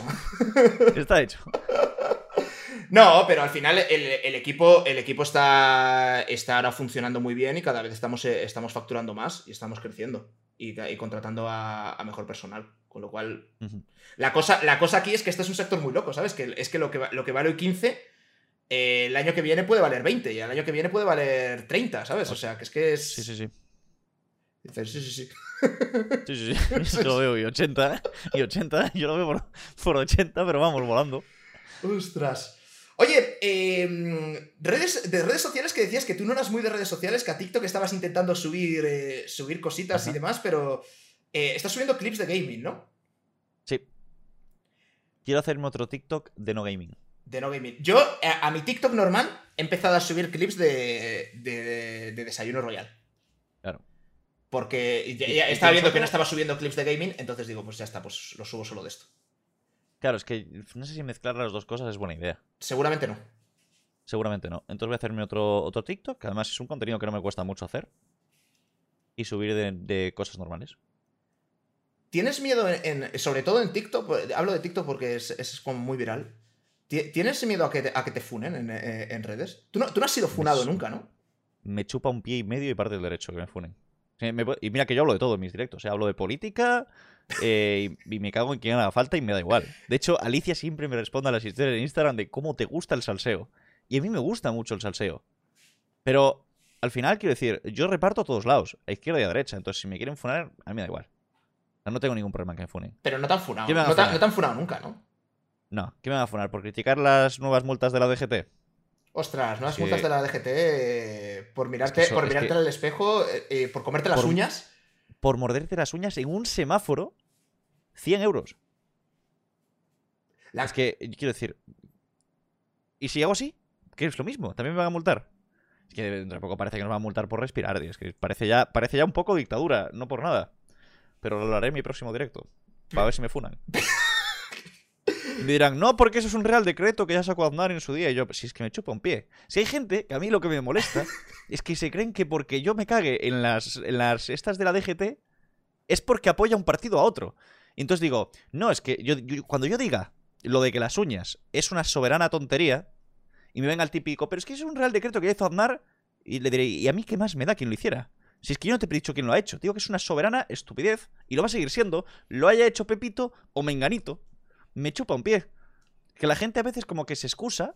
Fue como cuando Montero se fue en, el avión a, Nueva York. Irene Montero, y a la, vuelta, la, ministra de Igualdad, que se fue con, cuatro... Y a la vuelta le dice, le preguntan los de la prensa. Dice, ¿y usted cómo, no, cómo se va en avión privado? ¿No debería haberse ido en avión comercial, tal? Dice, bueno, por lo menos a mí no me han pillado como a Feijó en un yate con un narcotraficante. Eso a mí nunca me va a pasar. Y es como, vivimos en un mundo en el que yo hago algo mal, pero da igual porque él lo hace peor. Entonces ahí ya lo que yo haya hecho es indiferente, porque como la otra persona lo hace peor, pues ya está. Entonces yo reparto a uno y al otro. Al del barco con el narcotraficante y al del avión privado. Porque si no, tampoco tiene sentido. Es como que la gente, el problema que creo, yo creo que hay en el mundo es que es muy extremista. O de un lado o de otro, para todo, ¿eh? En el fútbol, en la política, en todo. Y hay, y hay poco, poca costumbre, primero, de, de escuchar y de ponerte en... O sea, que escuchar una opinión que no sea la que tú compartes no significa aceptarla, sino simplemente, pues bueno, pues Correcto. te, te, puedes, entenderla. estamos en esta cultura de, la cancelación en el que además es eh, o conmigo o contra mí, ¿sabes? Que no hay, no hay ningún, ningún punto intermedio ni que, y que a lo mejor yo, oye, yo puedo estar en contra de lo que tú dices, pero, pero no estoy contra ti en concreto, sino que simplemente, pues que, oye, que esto no me parece bien. Correcto. Pero claro, tú, tú es que entonces has sido, has sido poco, poco funado todavía. Yo no he sido nada funado. Yo creo que soy una persona difícil de funar, de todas formas, ¿eh? Depende de cómo lo digas también. Depende de cómo lo digas, sí. A ver, suelo intentar decir las cosas con bastante criterio. A veces irónicamente o satíricamente, pero con criterio. Sobre todo no hablo de lo que no sé. Entonces eso te da mucha ventaja. Hablábamos antes de las plataformas estas de, vídeo, ¿no? Que hemos, hablado mucho de YouTube. Hemos hablado de Twitch también para, para streamings. ¿Vas a hablar de Mixer? ¡Ostras, Mixer! Escúchame, si pudieras quitar una de, una de, la, una de las tres, de en plan, eh, Mixer ahora a día de hoy ya no existe, ¿no? Pero en plan de que eh, de un borrón eh, en tu vida, como que no hubiera existido. Ni YouTube, ni Mixer, ni Twitch. ¿Quito Twitch? Quitas Twitch. Sí, seguro, vamos. vamos. Sin ninguna duda, además. Es que el, tema, el, tema de, eh, el tema de Mixer, o sea, Mixer cuando, cuando llegó, claro, que muchas veces dice, ¿por qué todos los youtubers eh, estaban streameando en Mixer? Y tú, pues es que pagaban una cantidad escandalosa de, dinero. Era, no tenía sentido. O sea, de hecho, yo, para que os hagáis ah. una idea, cuando Álvaro me dijo el, el precio, me dice, ¿tú harías directos por este precio? Y yo le dije, a ver, no está mal, yo creo que sí porque había que hacer 30 horas al mes. Digo, yo creo que sí, que sí las hago. Y le digo, sí, porque, a ver, no es que sea una barbaridad, pero es un buen sueldo al año. Me dice, no, no, no es al año, es al mes. y yo, me gusta, me gusta lo que me has dicho. Pasó exactamente lo mismo. Le digo, Ali, este, este es tal, y dice, son muchas horas de directo, ¿eh? Pero, pero bueno, no, no, está... Y yo, Alicia, al mes, al mes. Claro, es que era, ya era un buen sueldo al año. O sea, ya era un buen sueldo al año lo que pagaban. O sea, al, eh, al año te lo pensabas. Entonces, claro, hazte idea, pues es eh, de lo que estabas ahí como si te lo pensabas, pues es mínimo por 10, porque son 12 meses. O sea, era, era, era, era escandaloso. De hecho, Gref eh, tiene, un coche que le puso. En Andorra se pueden personalizar las matrículas. Y le puso Mixer al, coche en la matrícula, en la ah, placa. Lo sé, lo sé, lo sé. Ostras, luego, luego llegó Facebook después. Pero tú, tú en Facebook no has hecho streaming, ¿no? Tú has hecho solo en, YouTube, Mixer y, Twitch. Y Twitch. demasiadas horas Facebook para mí. Sí. Facebook, era, más, era más exigente en ese, en ese sentido. Pero, oye, ¿cómo ves, cómo ves la guerra esta de, plataformas? Porque ha dicho, ha dicho ahora hace poco Meta, eh, o Mark Zuckerberg, que va a sacar una nueva plataforma, ¿no? que le va a poner un nombre nuevo para competir directamente contra. Sí, eso ha salido hoy. que quiere competir contra Twitch y, en lugar de llamarlo Facebook, pues lo va a llamar Meta Stream o a, inventar un nombre nuevo. Yo creo que cuanta más competencia, mejor. Hombre, para desde el punto de vista de un creador, seguro. Porque al final se, se pegan por ti y por tu contenido. Correcto. Entonces, a lo mejor, si mi mañana viene Meta y me dice, mira, te ofrecemos esto por hacer directos ahí, yo les diré que sí. Y de cara a la, comunidad, ¿cómo, lo ves? la comunidad lo acepta. Al final, es que en Twitch tienen tanto contenido de sobra. Es que, es que, ya, es que ya, no, ya no es lo que era, ¿eh? O sea, quiero decir que ha crecido tantísimo, hay tanta competencia, hay tantos canales, hay tanto de todo. Sí. Que es un poco indiferente. A mí me gustaría hacer directos en YouTube. Volver a YouTube. Bueno, ahora en Twitch que, ya cada vez, bueno, ya va saliendo, ¿no? Que, está mm, que está cambiando los contratos y que están siendo menos agresivos con los contratos y, eso significa que van a, van a, abrir la mano para que puedas streamear en, otro, en otros sitios porque no están, van a dejar de pagar. O sea, han, hecho lo que hacen todas las empresas, que es compran a la gente o pagan a la gente, están en su plataforma y cuando se convierten en imprescindibles, dejan de pagar. correcto. Y entonces, eh, ¿tú crees que va a haber mucha gente que se va a pasar a YouTube? Eh, de momento, a no ser que YouTube les pague un fijo por estar en YouTube, no. Porque YouTube no va tan bien todavía a los directos como para que te valga la pena irte de Twitch a YouTube en vez de quedarte en Twitch, si no te pagan un fijo. Porque la gente se va a suscribir más en Twitch, porque se pueden hacer raids, porque se pueden hacer co-streams, porque se pueden hmm. hacer parties viewing de estas de Prime Video. Se pueden hacer muchas cosas que en YouTube no se pueden. Entonces tendrían que pagarte un fijo en YouTube para irte. Sin embargo, en YouTube hay una cosa que es una realidad. Está perdiendo muchos youtubers, yo creo. O sea, youtubers entendido por persona que, solo hace vídeos para, YouTube. Porque los canales que más están tirando ahora, o la mayoría de, canales que más están tirando ahora, son highlights de directos de, Twitch, de otra, o sea, de otra plataforma. Es que es, el mundo al revés. Y es eso lo que potencia, además, la propia plataforma. Sí, YouTube potencia eso, lo cual no tiene mucho sentido. No sé, yo creo que si se pusieran, podrían hacer una. Lo que pasa que no querrán, ¿no? En plan, una competencia bastante fuerte de, de directos. No debe ser tan fácil, ¿eh? Porque, o sea, YouTube, Google, sin ninguna duda pueden. Microsoft con Mixer podía también. Y Facebook también puede. Eso quiere decir que son empresas que, que tienen músculo económico para, para, poder hacer eso. Yo haría como que tu canal tuviese una ventana aparte. O sea, dentro de tu canal, que tuviese una ventana de directos. En plan, que tú tuvieses tus vídeos normales y que a mayores, cuando abrieses directo, como que fuera en tu canal, pero que se abriese una ventana nueva de tu canal y todos tus directos quedasen ahí, como si tuvieras una lista de reproducción de directos, hmm. pero no, que no afecta a tu feed ni nada. Sería mucho más fácil de gestionar, porque si no te invades tu canal de, directos. Sí. No, y, y, hay, hay, está, está el problema de eso, que si quieres tener en el mismo canal directos y vídeos, el problema es que se canibalizan entre ellos, porque es como si estuvieras subiendo muchos vídeos juntos y que la gente luego deja de, deja de verlos. Y los directos no monetizan prácticamente. Los directos no monetizan. No sé cómo estará ahora. Imagino que habrá mejorado. No, lo sé. No mucho. No mucho. No sé. Hay muy poca gente que, o sea, grande que esté haciendo directos en, YouTube. DJ Mario, Willy y Vegeta. Sí, los tres. Y luego hay algunos americanos también, pero con contratos súper exclusivos que, nunca, que nunca se, se, han sabido exactamente. Bueno, supongo que DJ Mario, Willy y Vegeta también. Seguramente también. Seguramente también. Yo siempre. Mario, Mario a, mí, me hace mucha gracia porque siempre en todos los eventos estos de. Pasó en los juegos estos de, de show de, Minecraft. Que estaba diciendo, vale, cuando llegue un puzzle y demás, lo ponéis el chat en modo emotes para que la gente nos pueda, nos pueda ayudar y demás. Y siempre aparece el Mario y dice, vale, los que estamos en YouTube, que no tenemos modo emotes, ¿cómo lo hacemos? que básicamente solo es él. Es una cosa que me llama mucho la atención, porque esto, esto que contamos ahora de, YouTube lleva siendo así, yo me acuerdo desde hace ocho años o por ahí, eh, siete años, que me acuerdo de una, una reunión con, con YouTube Gaming, cuando lanzaron YouTube Gaming, que luego lo echaron para atrás, ¿no? Y que decían, oye, ¿qué tendríamos que hacer para fomentar esto y demás? Y era como, copia Twitch, lo copias y ya está. Yo lo haría diferente. Al final no tienes por qué. No, pero, pero en, aquel entonces no tenías ni chat lento. No tenías ni. O sea, no tenías. Bueno, y sigues sin tener la posibilidad de hacer raid. De, tener una, página que sea la página del canal. Un link que sea. Por eso, yo haría una como cada canal de YouTube que tuviera como una pestaña de directos. En plan, como que tuvieran una plataforma dentro de YouTube que fuera para directos. Como lo que intentaron hacer eso con YouTube Gaming. Sí. Que no tenía ningún tipo de sentido. Pues algo de eso, pero bien hecho. Hmm. Y lo demás se lo copiaría todo. Todo. Todo. Sí, sí. Emotes, bits. Todo, todo. Samsung le ha copiado los teléfonos a Apple toda la vida y le ha ido muy bien.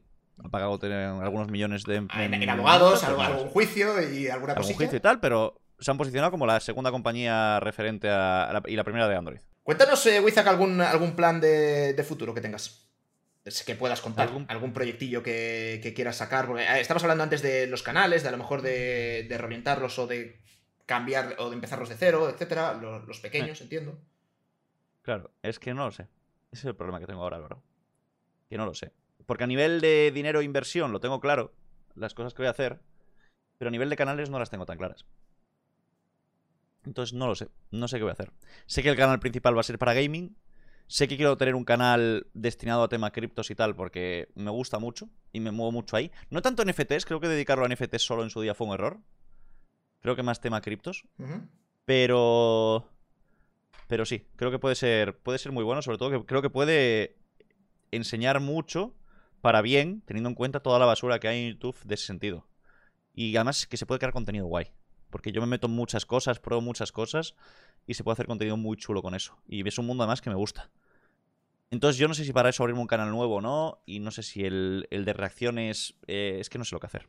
Ese es el problema que tengo ahora. No sé si borrar todo y empezar de cero si es un error, si no, si empezar a subir contenido a saco en los canales estos a ver si tiran, ¿sabes? Porque lo, que decida lo tengo que hacer 100%. Claro, no es en plan, bueno, hago un poco aquí, veo qué tal y no sé qué, no es borrar y empezar o darle caña. Claro, no, no, si es que no, no hay no hay no hay término medio. Y el de cripto es el que tienes el que tienes completamente claro de, de mantenerlo, ¿no? Sí, es un poco cripto, pero no solo cripto, también hablando un poco de todo. ¿Cómo...? plan, que si te hago un... Si te hago un día hablando de, las nuevas multas de la DGT, te lo hago.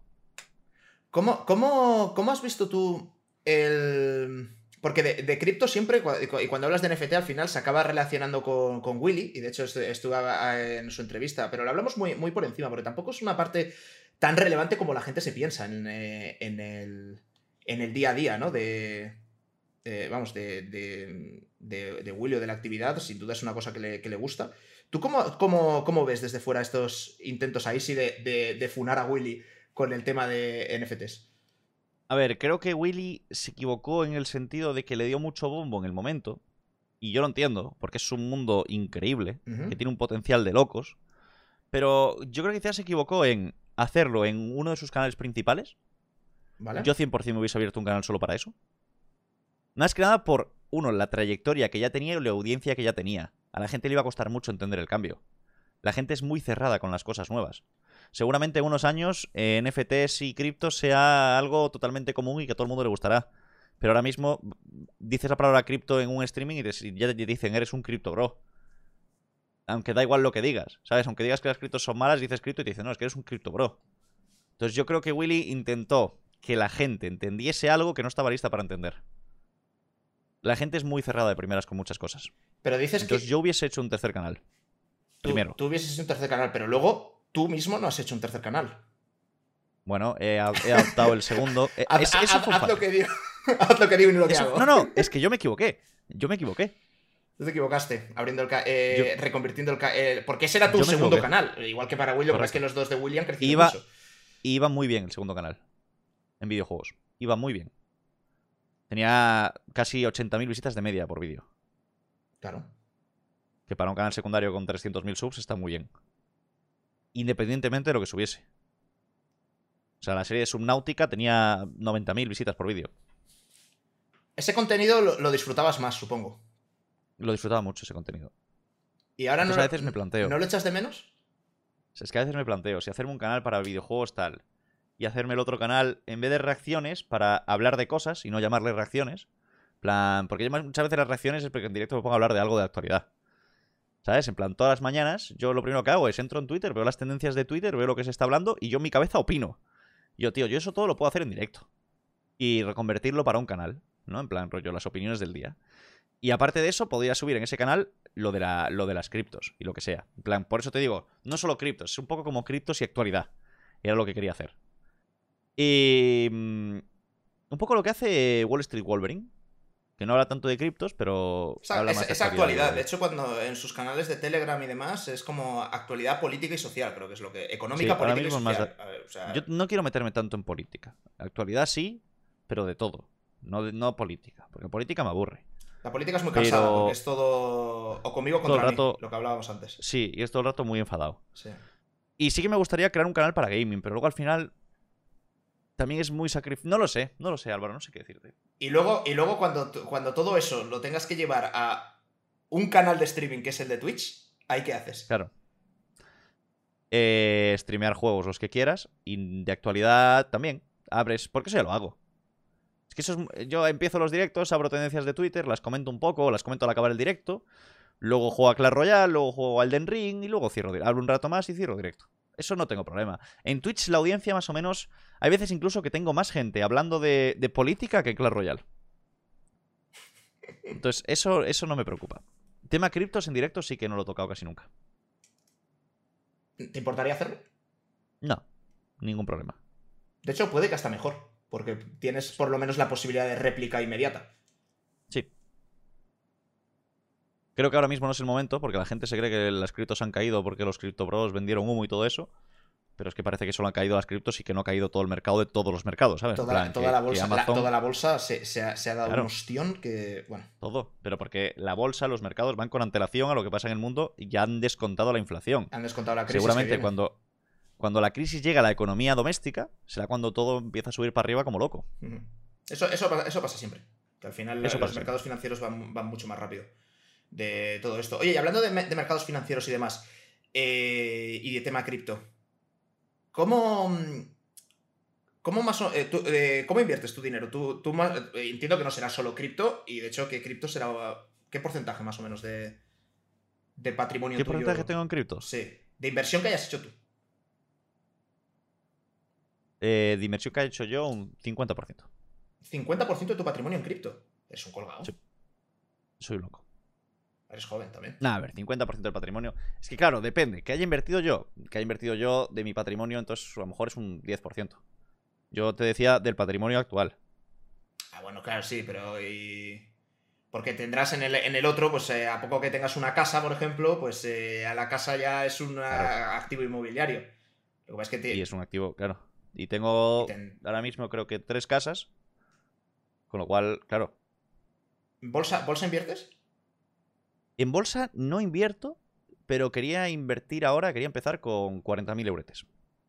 ¿En bolsa, fondos de inversión, ETFs o...? Bolsa. Bolsa. Bolsa, bolsa pura. Bolsa pura. Quería meter. em, quería meter algo. No sé. Estoy viéndolo ahora. No sé si meterle algo a interés compuesto. Y de aquí a 15 años dejarle 300 euros al mes. Eh, que al final, con ese margen, te jubilarías con un millón en el banco. Lo cual estaría bien. Si meterle algo ahora al SP500 y dejarlo ahí a largo plazo. A ver qué pasa. Pero sí que sé que 40.000 los quiero para bolsa pura. De hecho, me metería con Bolsa Zone, que son un poco los que yo conozco de bolsa, a replicar sus operaciones. Ni más ni menos. Directamente. Si tú pagas X cantidad al año, eh, si son es- 1000 eso euros o una casi- cosa así. es casi como un fondo. Sí, sí, pagas 1000 euros al año, y- pero tú entras en las que tú quieres. Ya, ya. Lo manejas tú, digamos. ¿Crees que parte de, la, de todas las críticas que a- vienen a, a cripto y demás es por, por falta de cultura financiera? De cómo distribuir Es por falta de cultura en general. en general. Sí. O sea, si lo piensas, hoy en día se tiende más a que la gente sepa menos y sea más tonta que a que sea más lista. Yo lo achaco que la gente, digamos, menos culta es mucho más fácil de controlar que la gente más culta. Porque si no, en los planes de educación nuevos cada vez los hacen más fáciles. Y quitan asignaturas que te pueden venir bien y te dejan repetir, aunque suspendas si los profesores consideran que puede repetir, o esas cosas. Porque llevar a borregos que no piensan es más fácil que llevar a gente que sí que piensa. ¿Y crees que, la gente... ¿crees que verdaderamente todo esto es un plan orquestado por eh, más, o menos? Yo creo, yo creo que sí. Yo creo que es mucho más fácil llevar a la gente si no piensa por sí misma que si piensa por sí misma. Al igual que lo de cada vez crear más empleo público para que dependan más del Estado, al igual que el tema de darles ayudas a la gente para que les voten a ellos. Es todo un tema de eh, mantener a cuanta más gente dependiente del Estado, mejor. Cuanta más gente tengas dependiente del Estado, más fácil va a ser para ti gobernar. Porque ¿quién te va a llevar la oposición? O sea, seguramente hace 10 años, con lo que está pasando ahora en España, la gente estaría en la calle quemando contenedores. Pero la gente está en la playa como si no pasara nada. Entonces yo creo que eso tiene mucho que ver y cada vez más a largo plazo lo que van a intentar es eso. Por suerte, hoy en día existe Internet. Entonces si te quieres informar, puedes. El tema es que te quieras informar. Y eso es un poco lo que tal. Por eso yo creo también que quieren controlar el tema de los... con la nueva ley esta de comunicación. El tema de que pueden sancionar vídeos que ellos consideren desinformación, pero no ponen qué criterios de desinformación consideran. Es decir, si yo hago un directo hablando de las nuevas normas de la DGT y digo que lo de que comerse las uñas en un semáforo es una soberana estupidez, ellos dicen, te meto una sanción de 100.000 euros y quitas este vídeo porque estás desinformando. Claro, como el criterio lo deciden ellos, yo creo que tanto por eso como por lo otro no gustan las criptomonedas. Porque es algo que no tienen control. Al igual que los creadores de contenido no tienen control. Entonces, a mí me gusta el, más el mundo descentralizado que centralizado. Yo no quiero depender de unos políticos que no me representan en nada en absoluto. Y no digo el gobierno actual, te digo seguramente ningún gobierno que haya, que haya o vaya a haber en España a día de hoy. Pero la descentralización, al final, en términos sociales, es, eh, es anarquía. Correcto. Al final, normalmente, por mucho que idealmente eh, funcione, funcione bien, o comunismo, comunismo. En, teoría, en comunismo tampoco, tampoco debería haber, una vez que esté implementado, ya no debería haber un líder. Eh, pero bueno. Pero hasta, llegar a ese punto, normalmente se acaba derivando tanto, Tanto la extrema derecha como la extrema izquierda acaban siendo las dos dictaduras. Por un lado o por el otro. Tanto en el comunismo como en una dictadura, como puede ser la franquista, que es de derechas, los que gobiernan y los que tienen el poder y los que tienen el dinero son los líderes. Y el que sufre es el pueblo. En cualquiera. Lo que pasa es que la gente se cree solo en unas y no en otras. Y son es en las dos. Entonces, claro, es, la descentralización es utópica. Pero yo soy partidario de que evidentemente tiene que haber gobiernos, pero no que tengan que controlar todo, ni meter mano en todo, que es lo que se hace hoy en día. Porque es que hoy en día ya llega un punto que es que se juega con la libertad de expresión, se juega con, tío, comerte las uñas en un semáforo. quiero decir, llegamos a unos puntos de absurdez. Pero es que el problema de eso es que no, lo puede, no lo pueden. O sea, por mucho que lo ponga en una norma, que eso no está permitido, es muy. O sea, que va a venir el policía en una moto y va a tocarte la ventanilla y va a decir, oye. ¿te has mordido la uña? Te has mordido la uña. me estaba rascando la nariz. Mira, la uña está bien. Ese va a ser tu recurso a las multas, ¿no? La verdad es que me he equivocado de dedo, porque si hago eso, a lo mejor me multa, pero de verdad. Ostras. Oye, pues sabes eh, que mencionabas antes, lo ponías como ejemplo, la nueva ley de comunicación audiovisual que, están sacando en España bueno, que han sacado, ya, ya, está superando los trámites. Eh, tú sabes que eh, bueno, había un periodo de alegaciones en el que la Comisión Nacional de Mercados de la Competencia pedía a, interesados que se personaran y que les explicaran un poco de cómo estaba el sector y demás. Claro, eso a ti como, como youtuber dices, ¿qué, voy a hacer ahí? O sea, tienes que contratar abogados, no sé qué, eso no, merece la pena. Pero los, clubes de eSporting, que eso lo, lo, ha hecho con el resto de clubes de eSports de España. Y entre todos nos hemos personado. Y Alicia fue a la reunión. Eh, y estuvo hablando y dice que, claro, que, que fue una reunión que, primero, que no quieren controlar tanto como parece, aunque la ley ponga lo que pongan, y que porque luego esto pasa por los partidos políticos y, demás. Dice, pero claro, ahí había, había un señor que, que, que, claro, que tenía 60, 70 años y que estaba, y que estaba ahí que le, Estaban diciendo, no, y entonces lo que queremos es pues más como los videojuegos que tienen la, categoría de en plan de esto no, no puedes jugarlo si, si, tienes, si no tienes 7 años, si no tienes 13, para mayores Peggy, 18. Peggy no sé qué. Que, eres más, más, o menos así. Y que por poner un ejemplo, querían que los propios youtubers o los propios creadores tuvieran su categoría del contenido que están haciendo, de, de cómo. de qué categoría de edad tenía. Y, y claro, eso para España. Entonces, claro, le estaban diciendo, ya, pero es que si tú o yo hacemos un directo, un vídeo, eso lo puede ver también un mexicano, un, norteamericano, un australiano, un neozelandés. Entonces, ¿eso cómo lo haces? Y dice, bueno, pues eh, se pone, pero tampoco va a molestar y demás. Y claro, dice, vale. Y me dice Ali, aquí le explotó la cabeza al señor cuando le dije, es que también hay mexicanos, eh, argentinos y demás que hacen vídeos que los ven aquí en España, ¿sabes? Entonces, eh, vete tú a, un youtuber mexicano a, decirle que tiene que hacer esto porque si no lo vas a empapelar, ¿sabes? Y es, como, es como absurdo, porque son, son normas que, que el problema es que luego no, tienen manera de aplicarlas. O sea, ¿cómo, lo vas a aplicar eso? A ver, yo creo que son, algunas son inconstitucionales. Lo que pasa es que en España, para que algo se declare inconstitucional, tiene que ser un partido político el que presente un recurso inconstitucional. Y el único partido que estuvo en contra de la ley fue Vox. Porque el PP se, abstuvo. Y abstenerse hoy en día en España es lo mismo que decir que sí. Básicamente. Entonces, Vox no ha presentado ningún recurso inconstitucional, con lo cual la ley sigue para adelante. Sí, nos, mm, a ver, en el, momento, en el momento en que a un ciudadano esa ley le afecte a algo que se considere que, entre dentro de un derecho fundamental, como puede ser libertad de expresión o derecho a la información, que son dos derechos fundamentales, puedes, eh, puedes después de recorrerte todas las instancias, el Tribunal Supremo y luego tal, pues podrías ir al Constitucional. Eso son, son ocho años, más o menos. Claro, es que tienes que meterte en todo eso. Es que... hace ocho años no, tenías ni canal de YouTube. Claro, que... Eso es complicado. el, tema, el tema es, difícil, es difícil. No te voy a... No sé, yo veo, yo veo ahora mismo la cosa, al menos en el mundo está mal, pero en España está muy loca. O sea, yo es que, yo es que cuando, cuando vi ayer por la noche lo de las normas normas de la DGT, que ya sé que estoy pesado con el tema, es que me quedé loco que la música alta entre 30 y 30 mil euros. La, música, alta, mirarte en el espejo si, llevas bien el peinado. Eh. O sea, es que es, morderte las uñas. Es que yo, a ver, entiendo, a lo mejor maquillarte en un semáforo, lo puedo entender. Porque estás ahí, no estás atento, tal. Tú te estás mordiendo la uña. O, o llevar el brazo apoyado en la ventanilla. Yo conduzco con el brazo en la ventanilla. Siempre. Agarrando el volante con las dos manos, pero el brazo apoyado en la ventanilla. Siempre. Y lo voy a seguir haciendo. y me comeré todas las multas que quieras, pero lo voy a seguir haciendo. Y si no, le enseño la, uña mordida. Eh, el, copiloto no puede poner los pies en el salpicadero. Eso lo entiendo. Sacar el pie por la ventanilla yo también lo entiendo. ¿Está bien? Yo entiendo lo de los pies porque es cierto que si hay un accidente. Es peligroso, es peligroso. es peligroso. Es peligroso. Es peligroso porque te, revienta, te parte la mitad. Pero, yo eso lo entiendo. Pero... Cosas lógicas. Si, yo, no, yo no soy encerrado, no es en plan, no, que no es que esté todo mal. Yo hay cosas que las entiendo. Sí, sí. Hay otras que no. Y es que hay muchas de estas cosas que para la gente esa, esa idea que tienen más sanción que ir en un túnel sin las luces dadas. Correcto. Eh, que, es infinitamente más peligroso que. O sea, lo de las uñas tiene lo mismo que ir a 170 por autopista. Está bien. Está bien. Está óptimo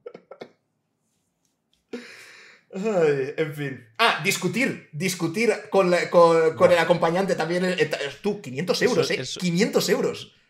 Eso es cojonudo. Eso es cojonudo. Cuando vaya discutiendo con alguien, digo, no puedo discutir contigo, lo siento, que, me multa. no grites, baja el volumen. tranquila, tranquila. 500 euros, es verdad, no me, no me acordaba de esa. No sé, es que han, sacado una, lista entera de, normas a, cada cual más, más original. Sí, no, no puedes darte un beso tampoco un semáforo, no vaya a ser. Un beso, un beso también, eso. También, también esa es de las dudas, ¿eh? Llega un punto que, es que te planteas cosas de. O sea, ¿de qué estamos hablando? Sí, sí, sí. O sea, es que yo no entiendo qué es lo que pretenden. Que yo te lo digo en serio, a mí me parece que cada día más vivimos una dictadura, en plan, pero que me preocupa seriamente, que yo, que yo tengo miedo. Que yo me voy a volver a Andorra ya en enero, ya verás, que se lo estoy viendo venir. Yo como es que me vuelvo, es que estoy aquí muy bien, pero me voy a volver. Que el dinero me da igual. El dinero me es indiferente. La gente me dice, vas allí para pagar menos impuestos. Me chupa... Pago impuestos en España, si quieres, pero me voy a vivir a Andorra. Bueno, pago en, pago en Andorra. ya, ya que estás. ya, que, estoy allí. Ostras. Oye, de, de youtubers con los que tenga, con los que tengas relación, ¿quiénes son los youtubers así grandes con los que, con los que tienes o has tenido más, más contacto? Así como más, más, más cercano, sí. Ah, ¿Contigo? ¿Vale? ¿Con virus? ¿Vale? Con, con Virus hablo mucho. Con DJ Mario me llevo muy bien, pero tampoco es que tenga así mucho contacto. Eh, con Fola. Con Rich hablo mucho. El Rich, el Eh, Rich claro. MC. El Rich MC. ¿Le has visto la cara? Eh, hablo mucho con él. Con Willy hablo bastante. ¿Vale? Eh, no sé, ahora mismo no caigo. Con Gref me llevo muy bien también. No sé si hay alguno más por ahí. Pero con Antrax me llevo muy bien también. Con Antrax. Seguro que hay más. Con Donato también me llevo muy bien. Con Fran. Con Stacks también me llevo muy bien. Correcto es. Seguro que hay más por ahí que no me acuerdo. Vale, a ver, ¿cu- ¿cuáles, cuáles son los, tre- los tres primeros que habías dicho? Con Virus. Con Virus, conmigo y, Fola, y Fola. quizás sea con los que más hablo. Y, y DJ Mario, dijiste.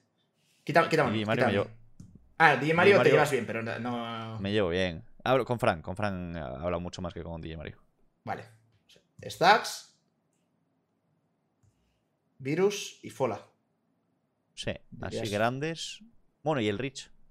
Con Rich hablo mucho. Y con Rich hablas mucho. Pero a Rich no se le conoce la cara. Así que lo vamos a dejar en Fola. En Stacks. Ah, lo dices para, para un Virus. capítulo de tu podcast. Claro, claro, es que estamos llegando, estamos llegando a la pregunta. Y esta, eh, Ah, esta como vale. no sabía qué poner, pues eh, directamente lo has elegido tú. ¿A quién, Vale, vale. ¿A quién matarías? ¿Con quién te casarías? ¿Y con quién harías el delicioso? Eh, vale. ¿A quién mataría? ¿Con quién me casaría? ¿Mataría a Fola? A Fola lo matas. Sí, que grita mucho. Haría el delicioso con virus. Buenos abdominales. Lo vimos en la velada. Y me casaría con Frankie, que es muy divertido. Ostras. Hostia, Frankie, ahora que lo estoy pensando, en la última entrevista salió también, ahora, que, ahora Stacks, que se lo puso a Willy. Willy le puso de, Pues- como, como tío fogoso. Pero claro, ¿Tío no, fogoso? no- no tenía virus para, para elegir. Eh, es que virus. Buen pecho, buenos apps, así alto. Es de mi altura, virus. Sí, sí, sí. ¿Respuesta final? Respuesta final, sí, sí. O sea, te cargas a Fola. Me cargo a Fola. Fola, te quiero, pero grita mucho. Te has saca- eh, o sea, ya estás fuera de todas la- las series de Pokémon. No, ¿qué va? A mí me invita. Esperemos. Matas a Fola, te casas con Frank, con Stacks, y, y ha- haces el delicioso una noche, una noche loca con Virus. Sí. Pero doy yo, ¿eh? ¿Sí? Eso, eso, eso. eh, ¿Y si no? Si no, no. si no, no. Si no, si no hay que hacer cambios, ¿sabes? Si no, no. Si no mato virus, me quedo con Zola.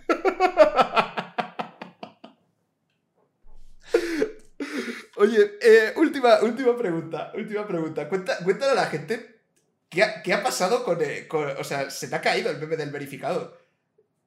Ya, tío. ¿Sabes qué me pasó? O sea, pon- ponle, ese, yo conte- ese contexto. O sea, ¿por qué no tenías el verificado en Twitter? Eh, yo creo que no tenía el verificado por algo que le debía hacer al que llevaba la de las verificaciones de Estados Unidos. Pero no sé quién es. Pero algo le debía hacer porque cuando se pidió mi verificación, en plan, yo la pedí, hice 14 solicitudes, me las denegaron todas, y cuando hablé directamente con el de Twitch España, me reenvió el correo que le mandó el de Estados Unidos que decía explícitamente esto, este perfil no se va a verificar. Pero nunca supe el por qué. ¿Tú crees, no, no sé qué les hice. ¿tú crees que ahora que te han verificado esa, esa persona ya no trabaja para, para Twitter? Yo creo que no lo sabe. Porque fue una verificación automática. No fue, no fue por una persona. Me verificaron en 30 segundos. Mm. Hice la solicitud. De hecho, eh, le dije a Nilo Ojeda, que tenía el mismo problema que yo, cómo lo hice y lo verificaron en 30 segundos también. ¿Y cómo, Básicamente, cómo lo dentro de lo de la, la, esta, la solicitud de verificación de, de- Twitter, que sois una mafia asquerosa porque verificáis a vuestros amigos, ¿eh? os lo digo, eh, porque eso es así. O sea, la verificación de Twitter es la mayor mafia del mundo. Metieron una que era por Google Trends. Entonces, lo que tenías que hacer era buscar tu nombre en Google Trends, darle al último año para que apareciese que tu nombre era buscado en el último año, copiar el enlace de la búsqueda y copiarlo en la solicitud de verificación. Lo hice, por, digo yo, por, porque sí, iba en el coche y digo yo, voy a hacerlo porque sí. Una más, ¿no? Ya has probado 14 veces antes ah, con artículos de va, periódico. No quería, ni, no que- no quería ni que me verificase, me daba igual. Y a los 30 segundos estaba verificado. 30 segundos de reloj, ¿eh? O Hostias. sea, no tardaron más. 30 segundos verificado. ¿Tu familia de suscriptores de Twitch sigue siendo la familia de no verificados? Sí, sí, sí, sí, sí. Ahora son verificados. Ahora son verificados. Ahora son verificados. Es que se, se te caía todo el chiringuito, si no, ¿eh? Eh, se me caía un poco el, el rollo. Solo te ha pasado con Twitter, además, la- la- el meme este. Está, está verificado en todo, absolutamente. Claro, pero joder, En Instagram, tenía- tenías, muchísima gente. En Instagram lo conseguimos en, en un momento. En un momento.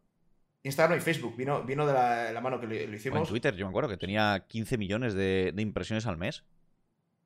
Casi más que en YouTube. Y no había manera. Sí, sí. Como Sí, sí. Este, este Randy. Sí, yo tengo contrato con Twitter y todo. El contrato. ¿Tuviste contrato con Twitter antes de que te verificaran? No se puede. No se puede, hay que estar verificado.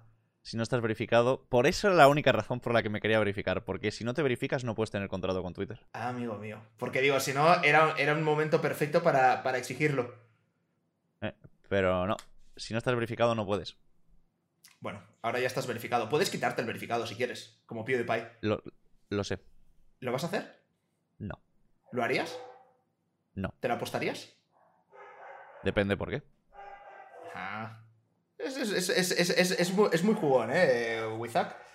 Yo siempre estoy dispuesto a jugar. Si me ofreces una apuesta Justa. decente y justa y razonable, yo me lo quito. Ostras, pues habrá que, habrá que pensar. ¿Qué ofrecer a cambio? Hace- hacer una cover. Tú me debes una cover que te lo iba a decir ahora y sigo esperando. Doble, no doble, doble o nada. doble- escucha, estoy esperando a que el canal, a que el canal muera. Fue triple, fue triple nada, de hecho. ¿Triple o nada? Esa- esa- e- e- eso ya fue doble o nada. no, y ya perdiste. No, no, no, era, era la Tienes que subir un vídeo. Aparte es que lo petaría. A- ahora mismo lo dudo. Sí, Ahora mismo lo pe- petaría. Lo petaría. Un vídeo tuyo eh, ca- cantando Call Me Maybe. Y bailando. Na, na, por favor, En ese momento tengo que cerrar ya el canal. cumple, cumple con tu palabra, por favor. Algo- a- a- tengo- No sé ni cómo hacer eso, tío. O sea, Búscalo en Google. Tengo problemas, problemas de copyright. Se, se corta, se corta la, la- la llamada. Sí, sí, sí, sí. Sí, sí, sí. Oye, Wizak, muchísimas gracias por habernos acompañado. A ti, Waldo. ¿Por qué me llamas Waldo? Eh, no lo sé, tío, porque eres Álvaro, pero eres pequeñito. Entonces me tienes cara de Waldo. En vez de Álvaro, Waldo, como más pequeñito, ¿sabes? Es que un, día se le, se le metió eso y ya desde entonces. Le quedó Waldo. ¿Pero a qué le pega más Waldo? Podías ponerte los nombres de YouTube. Waldo Gaming, cuando quiera hacerme. un- Tengo registrados todos los dominios, por si acaso. No, mentira. El, ri- el- el rincón de Waldo. El rincón de Waldo. de Waldo Project. O sea, Desayuna con Waldo. desayuna con Waldo. Ostras, suena, suena un, poco, un poco turbio eso, ¿eh? Hombre, llamarle desayuno Royal cuando Clash Royale es de los juegos de Supercell el que menos te gusta. No es el que menos me guste. No es el que menos me guste. Pero Desayuno Royal ya, ya tiene entidad, entidad en sí mismo. Claro, claro. ya, Ya, ya tiene, ya tiene marca. ya tiene marca. Tiene una tacita de café y todo, como, como logo. Claro. Oye, ¿tú tienes alguna pregunta que quieras hacer? Mm, sí. Mm, Vas a tener un hijo pronto. eh, define pronto. En el próximo año. No. Y año lo contabilizo de septiembre a septiembre. Como en el colegio. De septiembre a septiembre. Eh, no hemos hablado sobre el tema. No te he Este- preguntado este- lo que has hablado. te he preguntado si planeas tenerlo. No me seas gallego. Eres tú, eres tú el gallego. Por eso, si me hubieses contestado depende. Pues mira, no, yo- yo te digo, no, no es una cosa que hayamos, eh, que hayamos hablado, Ali, Ali y yo todavía así en plan en serio, pero sí que es cierto que lo que hace unos años era un no categórico, ahora es un depende o ya... ¿Sabes el- el- el- lo típico que dicen del reloj biológico que va haciendo tic-tac y tal? Bueno, pues eh, sí que es verdad, ¿sabes? Que, que va haciendo tic-tac. ¿Sí? Entonces tenemos, tenemos que, que hablarlo bien. Y, y bueno, sabiendo que dicen que nunca es un buen momento, en el sentido de que no hay momento malo, pues, eh, pues no, sé, no sé si será pronto o más tarde, pero vamos, que en algún momento seguramente sí. Y la última. ¿Te planteas volver de Andorra? No. No. Esa, esa, eh, esa además, la, eh, esa muy... No, porque nos acabamos de comprar, ca- nos acabamos de comprar casa aquí. O sea, no, lo sé, no, lo sé, pero bueno. no, no- no voy a mentir, ¿eh? O sea, vini- vinimos de... Pero para toda la vida, ¿te quieres vivir ahí?